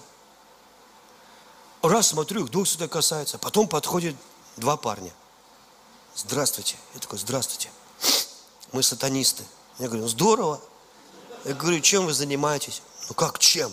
Мы сатане поклоняемся. Я говорю, вот прикольно, расскажите. Ни разу не видел сатанистов. Ну, видел одного, но давно. Он говорит, ну мы возьмем кошку, убьем, кровь ее выпьем, и потом все, что хочешь у дьявола проси, он даст тебе. Я говорю, о, какое у вас правильное мышление. Я говорю, расскажите, говорю, и что вам дьявол дал? Они говорят, ну вот мы три друга, сейчас одного нет. Один попросил секса, я старался не смеяться, я старался не смеяться. Я, я очень смешливый. Но тут же евангелизация, вы понимаете? Ну, а другой попросил, короче, путешествий, путешествий. Вот, и, говорит, и дьявол нам все дал. Я говорю, и как у человека секс прошел? Он говорит, да, ну, получилось. Так он это, заболел. Я говорю, сифилисом? Он говорит, не, не, нет, трипером. Я говорю, узнаю дьявола, Ничего бесплатно. Ничего бесплатно. Вы продолжайте, дальше сифилис будет. Хотя можете сразу на ВИЧ перепрыгнуть. Оно как повезет. Дьяволу тоже свечом не так просто иногда бывает найти. Вы знаете, а ты чего просил? Я, говорит, путешествий. И куда ездил? Он говорит, я в Москву. А у нас Саня Хаканов вообще это уже устал в Москву ездить. Я говорю, и как Москва? Он говорит, да прода... жил на вокзале, полиция гоняла. Я ему говорю, слушай, друг, вы очень правильно думаете. Есть что-то в крови. А вот я, говорю, тоже пью кровь. Он так раз посмотрел на меня. Я говорю, да-да, пью кровь. А он говорит, а ты знаешь, что мы, дьявол нам повелел тебя проклясть? И мы из-за тебя кошку съели и кровь выпили. Я говорю, ребят, я не хочу вас разочаровывать, но я не в курсе. Ну, вы даже прыщ мне на носу не наколдовали, я говорю, понимаете? Я говорю, я вам сейчас объясню, говорю. Я тоже пью кровь. Они говорят, как? Заинтересовали. Я пью кровь Христа. Я уже был во Франции, в Германии, туда без денег, обратно с деньгами, еще целая машина подарков. Они такие раз заинтересовались. Я говорю, а сколько тебе надо выпить кошачьей крови, чтобы до Германии добраться? Замолчал. Я говорю, знаешь, что Библия говорит? Что когда Каин убил Авеля, кровь Авеля разговаривала, она кричала. Потому что а, человек должен был удовлетвориться жизнью. Нет, есть нечто большее. Человек должен был пройти жизненный путь умудриться на этом жизненном пути. Этот жизненный путь дан для того, чтобы ты уподобился Богу. Этот жизненный путь длинным должен быть. Тебе нужно прожить, тебе нужно стать мамой, бабушкой. Тебе нужно дожить до каких-то вещей, где ты обязательно туда должен прийти. Понимаете? Это желательно во всяком случае. Вы слышите меня, да? Не всегда так бывает, но это важно. Но эта кровь начала кричать, Господи, отомсти за меня, отомсти. И Бог – уважает кровь, и он не мог перешагнуть через эту кровь. И он вынужден был сказать, Каин, что ты наделал? Вот в этом чувствуется рок, неизбежность. Что-то такое фатальное, что нельзя исправить. Это нельзя исправить. Ну как же, ты же всемогущий Бог. Ну помилуй меня, ну сделай что-нибудь. Он говорит, я не могу. Земля выпьет, а мести к тебе, ты проклят от земли. Он говорит, не я тебя проклинаю, земля тебя проклинает, принявшая кровь Авеля. И ты будешь с китайцем, ты будешь то-то и то-то. И Бог констатирует факт случившегося. Хотя начинал Каин, и родители дали ему имя Каин, говоря, приобрели человека от Господа. Это имя означает от Господа, но оно стало нарицательным, оно стало символом религиозности, убийства людей, фарисейства, чего угодно, дух Каина. Убить брата, зависть к нему, подать этому духовную подоплеку. Но все было при жертвенниках. Этот жертвовал свой салат, этот жертвовал животное, как образ Христа. Как образ того, кто искупит нас своей кровью. Это, может быть, он не знает, глубоко он понимал или нет, потому что Христос – это тайна, сокрытая от создания мира. И потом Иисус проливает кровь. И Павел пишет, что кровь Христа, она говорит, она говорит, она говорит, она говорит, она говорит, она говорит, она говорит. Она разговаривает. Это слова Духа. Ты не услышишь их ушами. Ты не можешь услышать это, но кровь говорит – вы знаете, я часто вижу, как кровь говорит. Я вижу национальную кровь, как говорит кровь. Когда поют армяне, я вижу, кровь говорит. Когда поет Висборг, русские какие-то песни, моя душа, она не может спокойно слушать. Кровь говорит. Говорит что-то, что меня, что меня цепляет до глубины души. Цепляет меня не слова, цепляет кровь, которая говорит. Кровь говорит. И кровь Христа говорит, помилуй их Бог, помилуй их Бог. Кровь Христа кричит, помилуй их Бог. И Бог говорит, я не перешагну кровь Христа. Никогда. Я их помилую. Я не буду их укорять. Я поклялся не гневаться и не укорять. Почему? Я не так себя вел. Мне не твой голос нужен, мне, я слышу кровь Христа. Твой голос говорит одно, потом другое. Кровь говорит. Видите, моя вера, она не в то, что я что-то не так сделал или со мной что-то не так. Моя вера в кровь. Вот почему, когда Анечка лежала у меня на груди пять лет, ей было и плакала о своих грехах. И я сказал, Господи, я бы пошел и умер, чтобы она никогда не чувствовала вот этой боли, чтобы она никогда не, не жила вот в этом рабстве.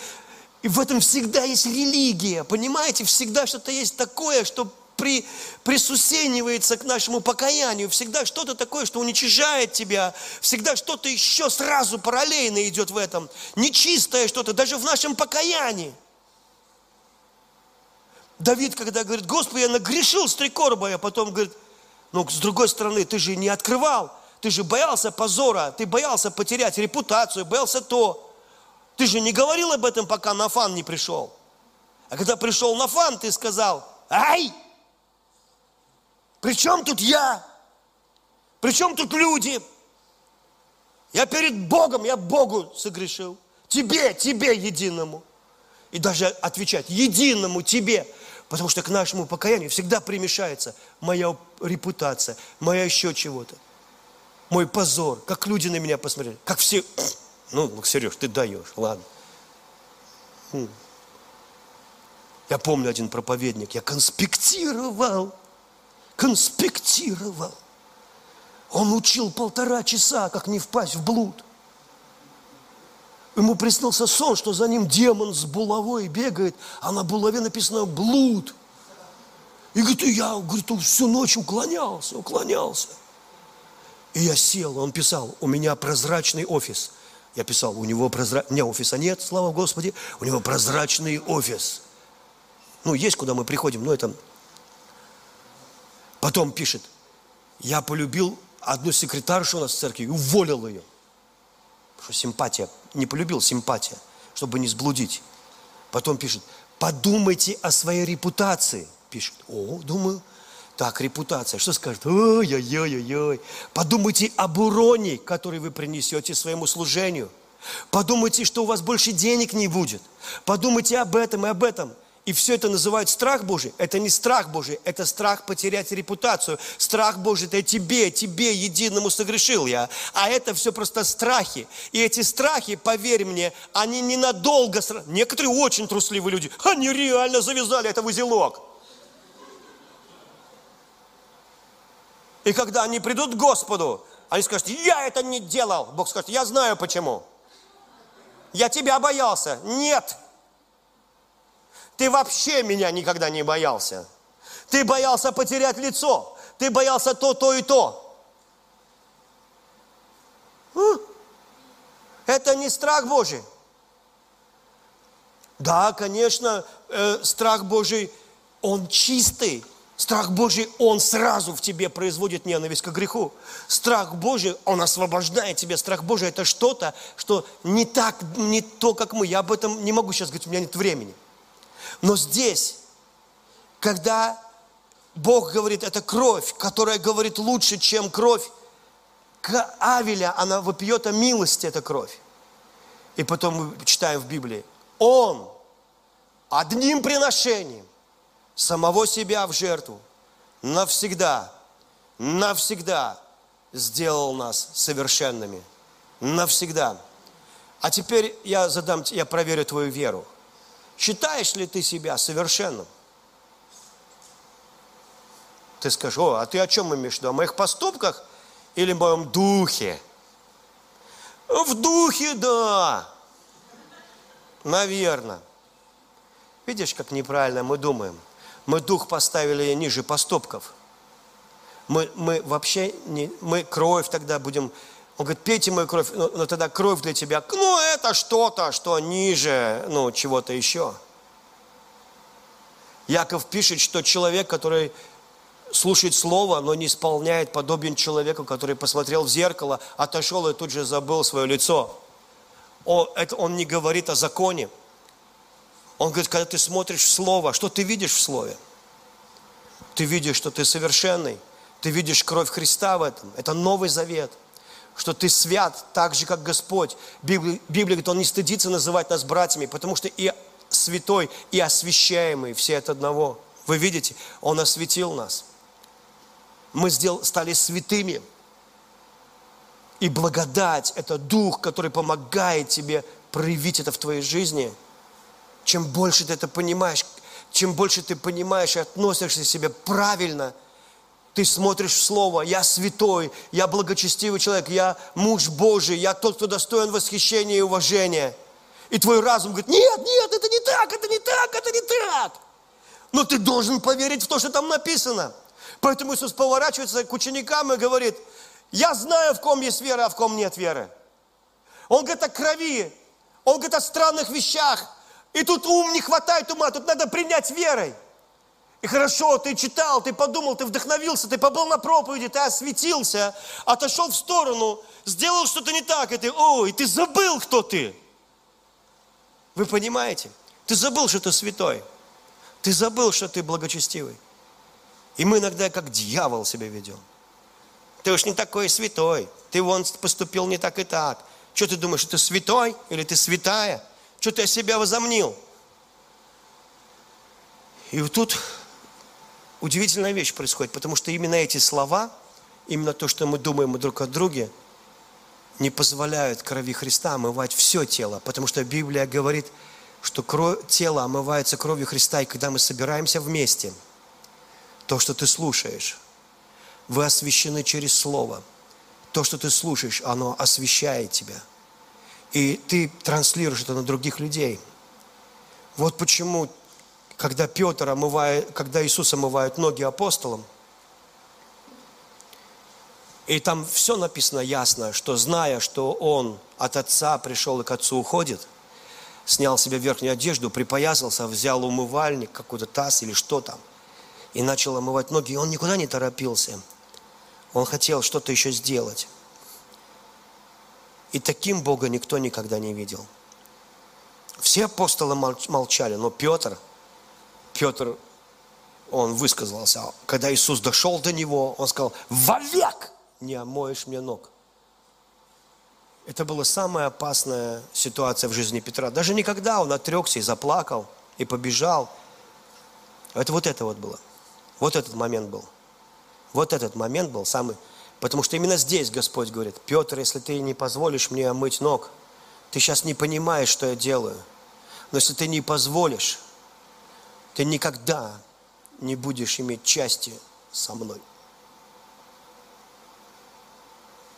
Ты так и будешь думать, что Бог там, что Бог строгий, если ты не примешь меня как нежного Бога, как того, кто любит тебя, как того, кто любит служить, как того, кто медленно моет ноги, омывая каждый палец, никуда не торопясь, смывая эту грязь, не ритуально, не для показухи, не для того, чтобы вы так же делали друг другу, а потому что Он от Отца пришел и к Отцу уходит.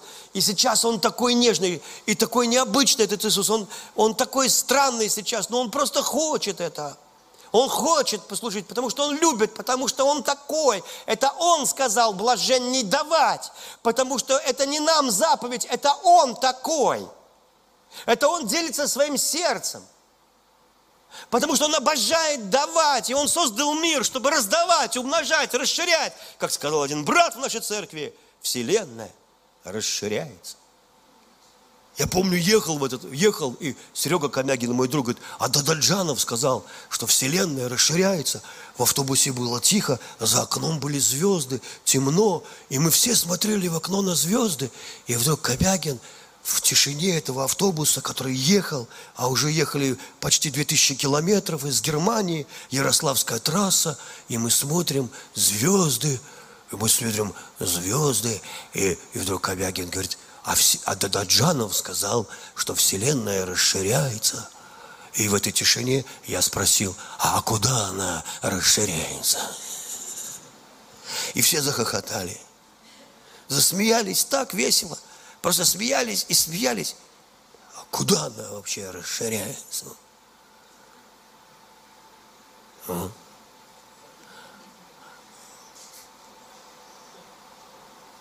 Так сказать, дальше думать он не мог. И вы знаете, и как бы это, у Быкова такой стих. Шел мужик по кукурузе, по несжатой полосе. Вот же думал, кукуруза – дальше думать он не мог. Но, понимаете, и вот так с этой вселенной, потому что она все время раздается, и Бог все время раздает, и Бог хочет, и Его удовлетворяет те, кто верит, кто принимает, кто принимает кровь, кто принимает и кушает Слово, кто принимает Его, тот становится благословенным. На того и не сходит это божественное, божественное изобилие и благодать было немало учеников, которые послушали и сказали, что за дикие вещи, и ушли. Дикие вещи. Видите, как звучит? Дикие вещи. Пейте мою кровь, ешьте мое тело. И вот когда ты веришь Его Слову, а я верю, что будет, это будет, вот эта конференция, она будет сопровождаться – откровением о Боге чудес. Вы знаете, вы увидите, что Бог есть Бог Израиля. Бог чудес. Мне очень нравится, когда Иовис возвал к Богу Израилю. Там каждая фраза важна. И возвал Иовис к Богу Израилеву к Богу, который раздвинул Красное море, к Богу, который не молчащий, Богу, у которого воды стояли стенами, к Богу, который поразил Египет, Иога, царя Васанского и всех остальных, Богу, который избавляет нас, Богу, который прощает нас, к Богу, которого милость на тысячи родов, к Богу, который сказал Моисею, я, Есим, Господь, человека любивый к Богу невероятному, к Богу, который помог Гедеону, Бога, который пастуха Давида сделал царем, а Соломона сделал триллионером. Вы представляете, к Богу Израилеву, вот к такому могущественному Богу, который отдал своего сына, который пролил свою кровь, которому я взываю, когда я говорю имя Иисус, вся вселенная слушает, и ты становишься магнитом для благословения, для Его царства, потому что Иисус живет в тебе, и ты обречен на успех, потому что Он пролил свою кровь, Он оплатил уже все, что есть. И Он просто ищет того, кто поверит, что Его крови достаточно, чтобы ты был счастливым, благословенным, успешным. И не важно, какая пандемия, какие кризисы в стране, и не важно, какой там Навуходоносор был во время Даниила. Он умел процветать во все времена. И не важно, какие были обстоятельства, у тебя Бог Израилев, Бог, который не пощадил Сына Своего ради тебя, потому что Он обожает тебя. И когда ты так веришь, вот ты пьешь кровь, вот ты ешь Его тело прямо сейчас. Когда ты понимаешь это, когда ты проникаешь в это, насколько можно глубоко, чтобы постичь Его любовь, познать ее, тогда вдруг ты меняешься от Его Слова. И то же самое Слово, которое сказала да будет свет. Оно сказала, ты свят. Он одним приношением сделал тебя совершенным. Я называю тебя совершенным. Потому что Петр скажет, я был на этой горе преображения. Я там был. И знаете, когда Бог принял славу? Вместе с голосом, который сказал, это мой сын, мой любимый сын. В нем все мое благоволение. И лицо Иисуса сияло, как солнце, одежды, как снег были. Мы, говорит, там были. Мы видели эту великолепную славу. А когда тебе Бог говорит, ты дочь, прими славу. Ты сын возлюбленный, прими славу. Прими славу от того, кто освящает тебя через его кровь. Прими благословение прямо сейчас, когда Он говорит об этом. Прими свободу от греха, когда ты понимаешь, что Его кровь омыла тебя от макушки до подошвы ног и ты покрыт толстым, жирным слоем крови Христа. Ты под водопадом Его крови. Ты не под пипеткой. Кончилась кровь. Вот, видишь? Ты сколько раз уже одно и то же делаешь? Кончилась кровь. Ладно, последний раз. Но знаю, что кончилась. Нет, ты под водопадом. Аминь. Скажи, дорогой Господь, я благодарю Тебя. Я прямо сейчас – кушаю и пью вечную жизнь. Вечную жизнь. Как Иисус сказал, кто будет пить мою кровь, есть мое тело, тот будет иметь жизнь вечную. Я его воскрешу. Я воскрешу этого человека. Я благодарю Тебя, Иисус, за дар жизни – я принимаю это прямо сейчас. Я принимаю. Я принимаю это прямо сейчас. Спасибо тебе, Святой Бог. Спасибо тебе, Святой Бог Израиля. Мой благословенный Царь. Мой благословенный Царь. Я благословляю Тебя прямо сейчас. Прямо сейчас, Господь. Возрадуемся, возвеселимся, воздадим Ему славу. Ибо наступил брак Агнца, и жена его приготовила себя. А дальше написано, и дано было ей. Это дар. Дано. Дано было ей облечься в весон чистый, светлый, весон – это праведность святых. И сказал мне ангел, напиши, блаженны званные на брачную вечерю Агнца. И сказал мне, сии суть истинные слова Бога. Я пал к ногам Его, чтобы поклониться Ему, но Он сказал мне, смотри, не делай сего – я служитель тебе и братьям твоим, имеющий свидетельство Иисусова, имеющим свидетельство Иисусова, Богу поклонись, ибо свидетельство Иисусова есть дух пророческий. И увидел я отверстное небо, и вот конь белый, и сидящий на нем, называемый верный, верный, о мой Иисус, верный,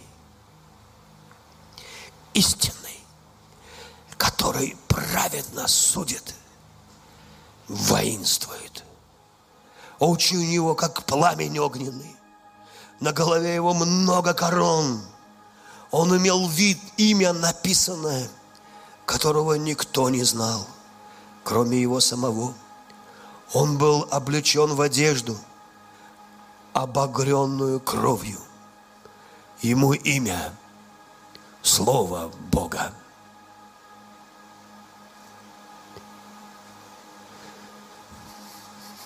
Иисус.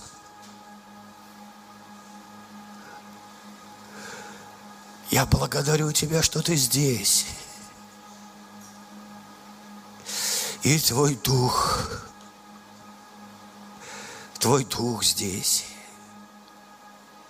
И Твои живые слова здесь. И Твое помазание здесь. И здесь страсть дикой Твоей любви, дикой Твоей любви, дикой Твоей любви. Здесь присутствие, здесь Бог чудес, Бог Израилев, Бог Израилев тот же самый.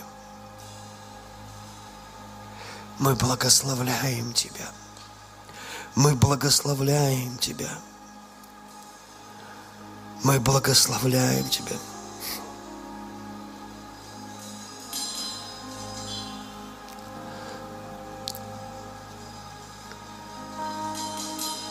Бог Израилев, категорически победоносный Бог. Он никогда не терпит поражений. Его воля будет. И никто не может это даже отсрочить. Бог Израилев исцелил каждого больного, с кем столкнулся в своей жизни. Испортил все похороны, включая свои собственные. Бог Израилев, когда ты понимаешь, кто Он – ты приходишь в восторг. Он навсегда сделал тебя совершенным. Он высвободил это слово. Он видит тебя совершенным. Если бы ты положил голову на грудь и плакал о своих грехах, он бы сказал, дитя, что ты делаешь? Моя кровь омыла тебя. Я умер, чтобы ты не чувствовал этой боли. Я знаю, что ты ошибся, я знаю, что ты согрешил. Но я хочу, чтобы ты выше посмотрел, чтобы ты повыше посмотрел, чтобы ты посмотрел повыше немножко, на крест. Когда я сказал Никодиму, каждый, кто посмотрит, он будет иметь жизнь. И как змей был в пустыне, и все исцелились, кто смотрел на него, так я буду вознесен – чтобы ты никогда не чувствовал глубины отвержения. Я никогда не оставлю тебя ни при каких обстоятельствах.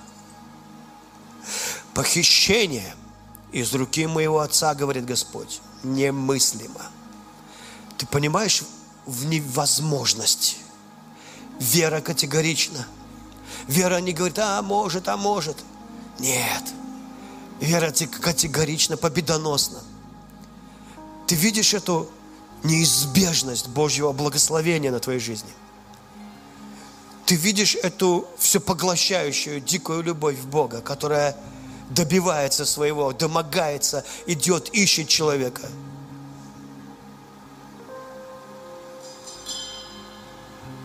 Мне очень нравятся все эти три притчи о потерянных деньгах, о потерянной овце и ушедшем, но вернувшемся сыне – и всегда меня удивляло, что затраты на праздник превышали стоимость монеты, превышали стоимость овцы и шокировали брата этого человека, который вернулся домой к папе.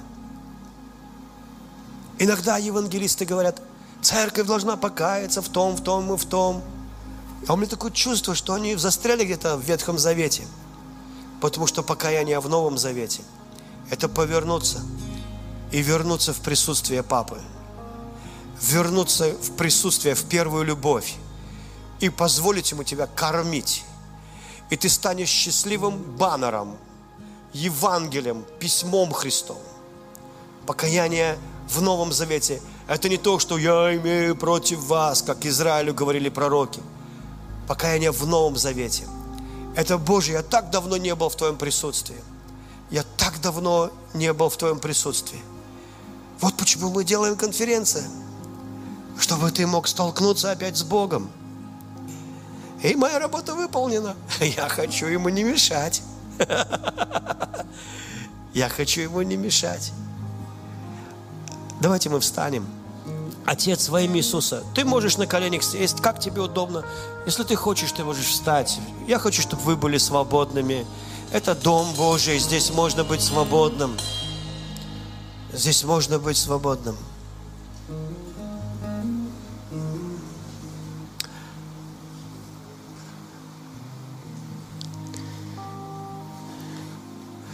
Господь говорит, я очень помню Твое посвящение, я помню Твой труд, и я восхищен Твоей искренностью. Мое сердце сжимается от любви к Тебе. Я помню Твои молитвы. Я помню, как Ты взывала ко мне, взывал. Я помню, как Ты старался. Я помню, как негодовал, когда что-то не получалось. Я всегда был с Тобой. И я не позволю скорби быть больше, чем нужно в твоей жизни. Я не позволю. Я останусь папой. Я приду и вмешаюсь. Я принесу порядок, гармонию. Я ради тебя переверну весь мир, если на это нужно будет сделать. Я так все сделаю, что ты скажешь, хорошо Бог все сделал. И ты удивишься, и ты скажешь, да, мой Бог всегда, оказывается, меня любил. И сейчас я, я вижу это обновление. То, что Андрей говорил утром, эти одежды Иосифа, который собой ознаменовал обновление, перемены. Прямо сейчас я благодарю Тебя, Дух Святой. Я слышу, как Бог говорит, я не забуду труд твой, терпение. Вот эти слова постоянно. Я не забуду труд твой, терпение твое. Не забуду труд твой, терпение твое. Я не забуду труд твой, терпение твое. Кому-то это важно сейчас извините, но я слышу, как Бог говорит, я не забуду труд твой, терпение твое.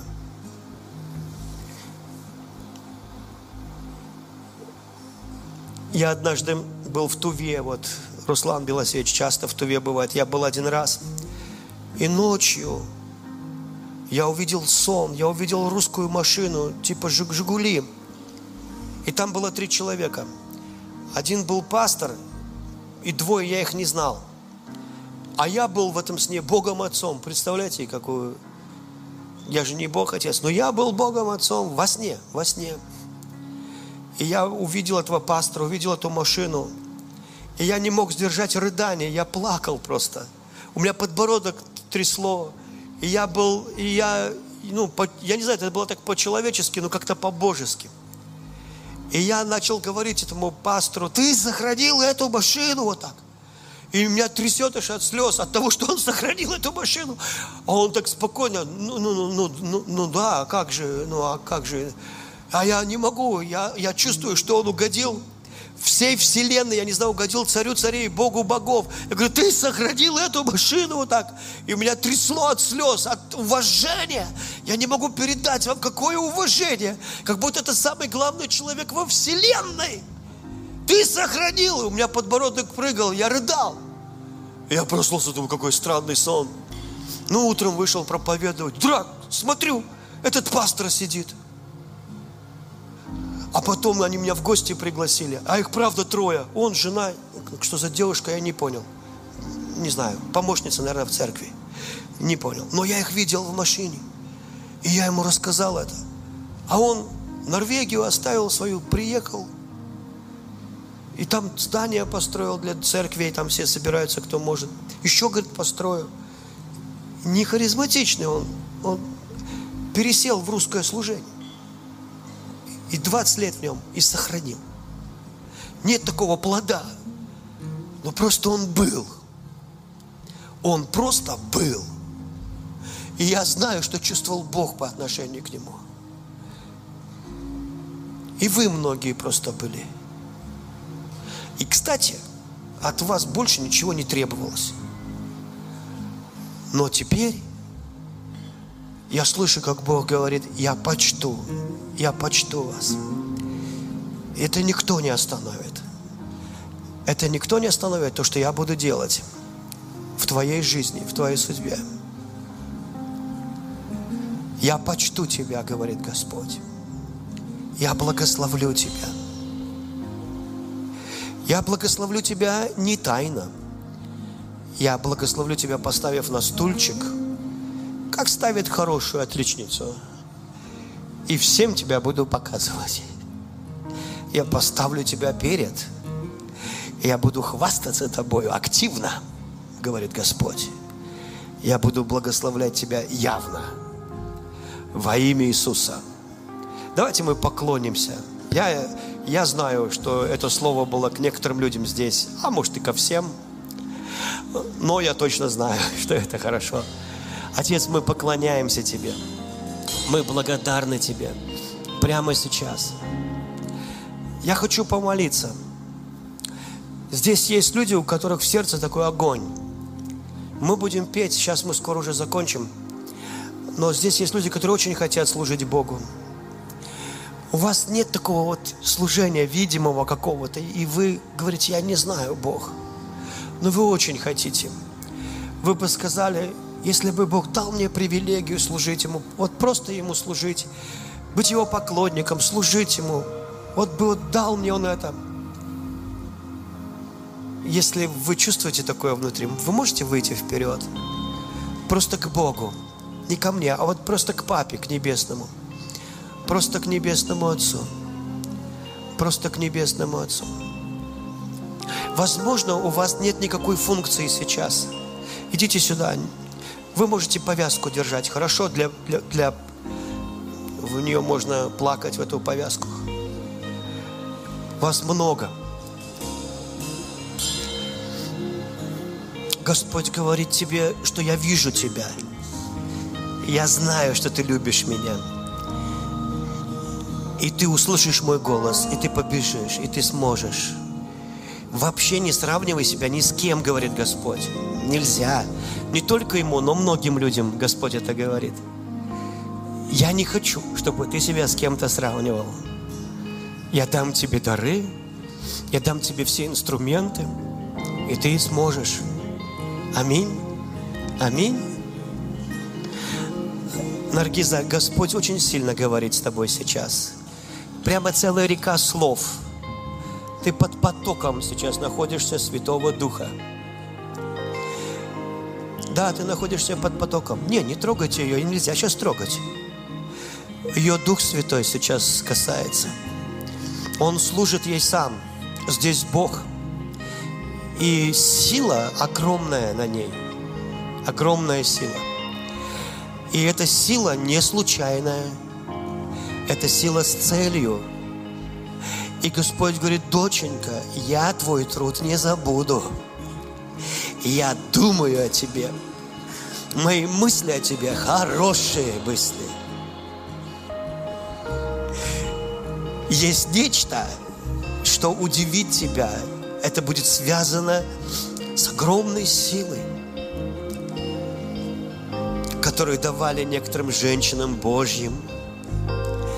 И это активируется сейчас – это активируется сейчас. И я даю тебе новое направление, говорит Господь.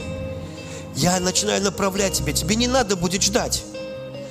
Ты уже в ближайшее время будешь понимать, как двигаться. Я даю тебе это направление, говорит Господь. И я даю вам огромное поручение. Огромное поручение.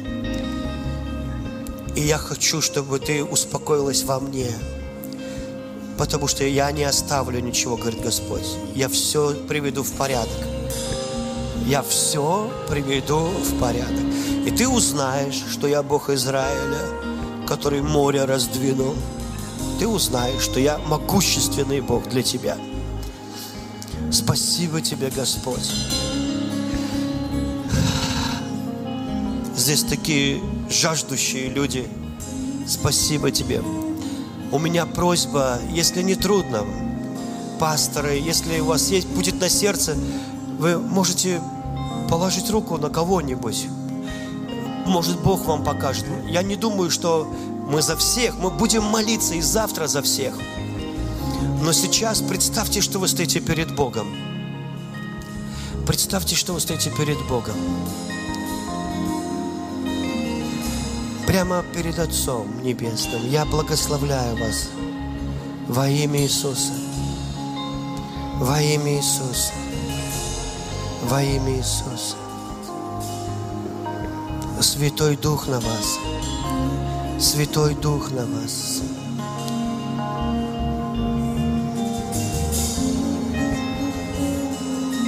Я забыл, как тебя зовут? Я вас всех пока еще не выучил. Как? Глория? Как? Лоя? Дай руку. Отец, я благословляю твою дочь. Ты знаешь, что Бог возьмет тебя как стрелу и использует, метнет тебя в цель, на которую избрал. Он мне это показывает, такой огромный огонь на тебе, огромный огонь, сила, огромная сила. Господь говорит, что ты святая, святая, святая доченька. Святая доченька. Иногда надо ждать, а потом ты начинаешь получать. А иногда Бог хочет, чтобы ты просто была, но потом ты слышишь, как ты четко понимаешь, что делать. И слушай, что говорит Господь. Уже все для тебя приготовлено. И все будет очень хорошо и красиво. И все молитвы отвечены. Бог, видящий тайное, воздает тебе явно, благословляет тебе явно. И сейчас ты будешь под силой Святого Духа. И сам Бог, Он с тобой прямо сейчас. Бог говорит, я очень тебя люблю, ты в эпицентре моего взгляда и моей любви. Я благословляю тебя. Я вижу дух, который течет по тебе сильно-сильно. Благодарю тебя. Благодарю тебя, Господь. Мы поклоняемся тебе, Дух Святой. Мы поклоняемся тебе, Дух Святой. А ты всегда будешь говорить, мой Бог хороший Бог, Он все сделает хорошо. И ты будешь мощным наставником, невероятным наставником. Как одна из тех женщин, которые приходят люди, и потом им две недели не хочется грешить.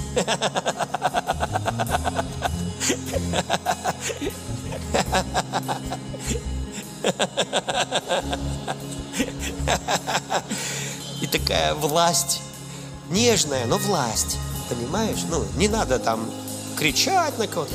Она сама по себе. Власть. Убедительность. Ты будешь под силой. Я благодарю Тебя, Дух Святой. Я благодарю Тебя, Дух Святой.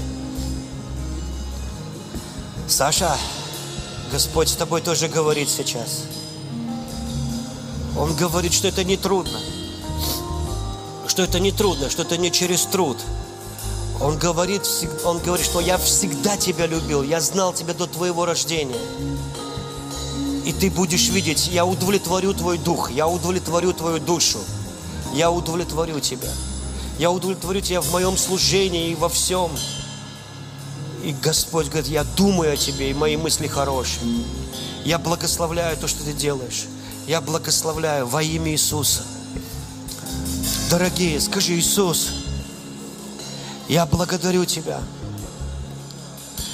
Я, я прямо у Твоего алтаря. Вот я. Проговори ко мне. Просто пусть Твое Слово, оно направит меня и благословит. Спасибо Тебе, Святой Дух. Спасибо Тебе, Святой Дух. Во имя Иисуса. Во имя Иисуса. Спасибо Тебе, Святой Дух. Спасибо Тебе, Святой Дух. Скажи, Господь, используй меня самобытно. Потому что Господь говорит, я буду самобытно это делать. Не так, как ты думаешь. Я это буду делать необычно. Я благословляю тебя, говорит Господь. Я благословляю тебя. Я благословляю тебя прямо сейчас. Я благословляю тебя. Будь под силой, будь под силой, будь под силой, будь под силой, будь под силой. Это вселяется в тебя множество, множество. Ты знаешь, люди говорят, о, как бы это сделать? А ты говоришь, о, я знаю, как это сделать. И у тебя много таких, как и, и ты очень ценный, вот невероятно ценный. Потому что мысли начинают быстро-быстро в твоей голове, и ты знаешь много вариантов, как сделать что-то, что другие не знают, как сделать. И они всегда будут просить тебя, будь с нами, помоги нам. Во имя Иисуса. Спасибо тебе, Господь. И ты будешь высвобождать также их, помогать, входить в то, что для них приготовил Бог. Я благословляю то, что Бог делает. Благословляю. Спасибо тебе, Господь. Дух Святой. Дух Святой. Дух Святой. Мы почитаем Тебя прямо сейчас. Прямо сейчас. Прямо сейчас. Прямо сейчас. Теки, Дух Святой.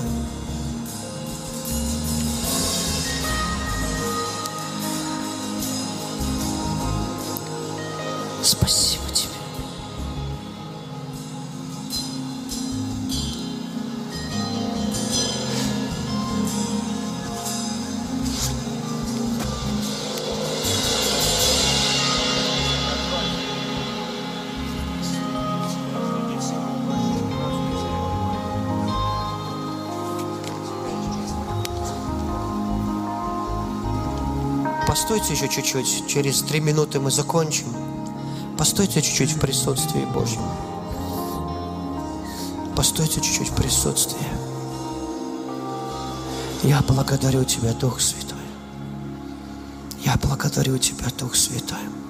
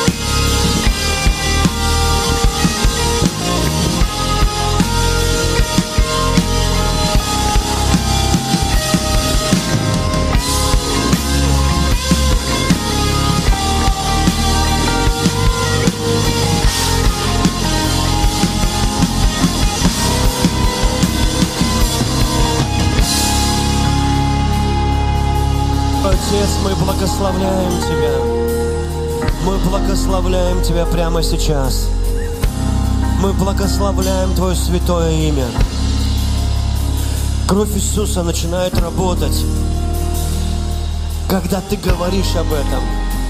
Когда Ты говоришь об этом. Однажды, однажды я увидел сон в этом во сне, я увидел знакомую, очень хорошую знакомую, но из другого города. И я обрадовался, но она такая худая-худая была. Я обрадовался, окликнул ее, и вдруг из нее, от нее отделился дух смерти. И я знал, что она атак- а может быть атакована дьяволом. Это уже был бы третий или четвертый раз в ее жизни. И я так вознегодовал во сне, прямо вознегодовал. Я сказал, ах ты! Чуть не выругался, извините. Ах ты! Как ты посмел! И я сказал, ну пошел вон от нее, этот дух смерти. И он направился ко мне, не ровно ко мне, а вот так вот как бы мимо. И от него исходила такая энергия, что мою челюсть начала крутить аж, мои кости начала ломать. И меня выкинуло из сна, прям выкинуло. И я проснулся и сказал, Господь, верни меня, я не разобрался. Я закрываю глаза, я ровно на этом месте. А до этого я сказал ему во имя Иисуса, и он направился ко мне. Меня выкинуло из сна. Я говорю, Господь, верни, я не разобрался. Я опять возвращаюсь в то же место, и этот дух стоит. Я показал на него пальцем и закричал, кровь! Вот так. И он остолбенел, смотрит на меня. Я, кровь! И я не торопился. Потому что я хотел разобраться. Потому что я знаю, ты не перешагнешь кровь. Ты не перешагнешь кровь Христа. И я закричал, кровь Христа! И он ретировался и начал уходить. Потому что даже смерть уважает кровь Христа. Потому что Библия говорит, что я воскрешу их, они не умрут. Потому что кто будет пить мою кровь и есть мое тело, будут жить вечно. Вот она, сила его крови. И как ты ее пьешь, как ты ее употребляешь, это когда ты говоришь, я тот, кто омыт кровью Иисуса. И когда ты своему бизнесу можешь сказать, эй, ты покрыт кровью Иисуса. И когда ты своим детям скажешь, вы покрыты кровью Иисуса. А когда что-то не так будет, ты скажи, идите сюда, причастие сделаем. И они выйдут такие, насмотревшись всякой фигни по интернету. Но ты не расстраивайся. Скажи, вот хлеб и вот тело, и кровь Иисуса. Оно будет делать такое, что ты не можешь сделать иногда никаким увещеванием. Кровь Христа Бог дал нам, чтобы мы победили в этом мире. Кровь Христа, она для того, она была пролита, как самый высокий аргумент для твоего благословения и освобождения от любого немощи и недуга. Кровь Христа, она кричит о милости, ее уважает каждый ангел во вселенной. Кровь Христа – это невероятная печать твоего спасения на твоем челе. И до сих пор Иисус выглядит полной крови, обогренной кровью, очи блестящие, как огонь, а одежды и покрытые кровью, говоря о том, что его невеста искуплено полностью. И это самый великий аргумент святости. Это самый великий аргумент в твою пользу. Кровь Христа. Смиряйся! Ты хронический счастливчик, патологический везунчик. Ты будешь процветать во имя Иисуса Христа. Бог хорошо оплатил твое процветание. Не унывай никогда, вы понимаете? Бог хочет, чтобы ты жил. И если у тебя какая-то неизвестность, как, что, вспомни, скажи, кровь Христа оплатила мою судьбу. Дивные судьбы Господа. Я тот, кто покрыт кровью Христа. Не молчи, не молчи, не молчи, не молчи. Скажи об этом, скажи вслух, скажи это в шкаф, скажи это в тайной комнате, скажи это где-нибудь в углу, запившись в маршрутку, когда тяжело. Скажи, кровь Христа дает мне полное освобождение. Кровь Христа помогает мне в этой жизни. Кровь Христа – это аргумент, чтобы ты был благословенным. Кровь Христа, она обеспечила нам спасение. Кровь Христа, я благодарю Тебя за кровь, Иисус. Я благодарю Тебя за кровь. И мы ее пьем. Даже когда в руке нет чаши с причастием.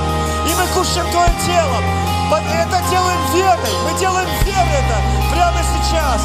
И я благодарю Тебя. Я благодарю Тебя. Я благодарю Тебя, Господь. Я благословляю Тебя, мой Бог. Я благословляю Тебя, Иисус, за Твою драгоценную кровь. Послушай, послушайте, кровь Христа не только до Москвы тебя довезет. Кровь Христа покажет тебе страны и народы. И это именно для всех написано. Исайя 55 глава. Там написано, зачем вам отвешивать серебро? За то, что не насыщает и трудовое свое. А Иисус говорит, в еще в Ветхом Завете я вел вас через пустыню, сухую, безводную, пои... томил вас жажды, поил вас водой скалы, ваша обувь не снашивалась. Я хотел вас научить, научить всего одному уроку, но вы не захотели. Эй, поколение Моисея не захотело. Один урок всего. Ну, один урок, чтобы зачет поставить. Пятерка, чтобы у тебя была. Что не хлебом одним жив человек, но всяким словом, которое исходит из уст Бога, жив человек. И когда, и когда ты начинаешь жить кровью Иисуса, а Библия говорит, что Он своей кровью навсегда сделал тебя совершенным. Не спорь, пожалуйста, с этим словом. Я знаю, что ты можешь так себя не чувствовать. Но Бог хочет, чтобы ты научился, что ты жив Его Словом. Потому что Ему имя Слово. И да, Он на белом коне. И да, он, у, него много диадим, и да, у него меч обоюдоострый, и да, его одежда обогренной кровью, но там написано «Царь царей и Господь господствующих». И потом написано «Имя его никто не знает, кроме него самого». А потом написано для тех, кто понял, имя его – Слово Бога. Слово Бога. Слово самого Бога имя его. Имя его Слово. Вот так. И я, я живу пророчествами, когда знаю, что это Бог сказал. Я живу тем, что Он сказал. Вот почему нам так нужно пророчество. Вот почему многие из вас жаждут. Я знаю, вы жаждете пророчества. И я бы хотел каждому дать пророчество, но у нас нет времени. Но я вижу, как пророческие слова висят над вами, над Патриком, над всеми. Ребята из Москвы приехали. Над вами благословение Божье. Я вижу это. Я вижу, капает на вас, капает это благословение. Спасибо, льется такой елей. Ноги станут тяжелыми от силы, от славы Божьей. Я вижу, как это течет. Спасибо тебе, Дух Святой. Спасибо тебе. Если бы нашелся какой-то молодой человек или девчонка, вот если бы среди вас нашелся один, который пришел бы, открыл Библию, заперся бы и сказал, пожалуйста, Иисус, говори со мной. Пожалуйста, набросься на меня из Библии. На, на, на, накинься на меня, как дикий лев. Съешь меня. Я хочу жить внутри тебя. И вы бы начали читать или слушать проповедь с уважением, с восхищением, зная, что сам Бог говорит с вами сейчас. Сам Бог говорит с вами сейчас. Был такой проповедник, по-моему, Вильям Симур, негр. Ну, мы русские считаем это не ругательным. Черный, слепой почти. Ему нельзя было сидеть в школе с белыми. В те годы в Америке нельзя было. Но он такой жаждущий был, ему разрешали подслушивать. Подслушивать через, через приоткрытую дверь в коридоре. А в классе сидели белые. И он подслушивал. А ты знаешь, когда человек подслушивает, это ж так интересно. Знаешь, подслушивать интереснее, чем слушать, согласись. Никогда не подслушивал? О, это так интересно. И вот они, он подслушивал, что-то записывал. Именно на него сошел Святой Дух. На того, кто подслушивал. Как жаждущая невеста подслушивает слова жениха, подслушивает, ловит мо- моменты, ловит мотивы, ловит взгляд, удовлетворяется чем-то, что искреннее, настоящее, как, как жених подслушивает. Что-то самое ценное. Не, не сплетни, а что Бог говорит. И имя Ему Слово Божье. Имя Ему Слово Божье. Имя Ему Слово Божье. Я люблю Тебя, Иисус. Давайте, прежде чем разойдемся, скажем, я люблю Тебя, Иисус. Просто люблю Тебя и все. Потому что Ты хороший. Ты очень хороший. Я очень Тебя люблю, Иисус. Я очень Тебя люблю, Иисус. Дай мне сердце, слышащее, откликающееся на голос Бога. Верни мне поклонение мое. Скажи, верни мне дикое поклонение. Сделай меня очень жаждущим поклонником. Сделай меня это. Спасибо тебе, Дух Святой. Друзья, все, кто вышел вперед, а, я хотел бы вам сказать, ну те, кто не вышел, все нормально с вами. Но, может, я не... Просто я хочу вам сказать, Бог видел, как ты выходил. Я прям увидел, что Бог смотрит, как они выходят. Прям смотрит, как они выходят. И говорит, вот видите, говорит, они хотят. Они хотят. И говорит ангелам, послужите всем сегодня. Все, кто хочет, получит. Никто не уйдет с пустыми руками. Аминь. Будьте благословенны, драгоценные. Завтра в 11, в 10. Завтра в 10. Пораньше можем сделать, как вы думаете? Да? Последний день завтра. Давайте его. Тогда в 10, хорошо? Завтра в 10. Будьте благословенны. Обними кого-то на расстоянии полтора метра. Скажи, Бог любит тебя. Ам-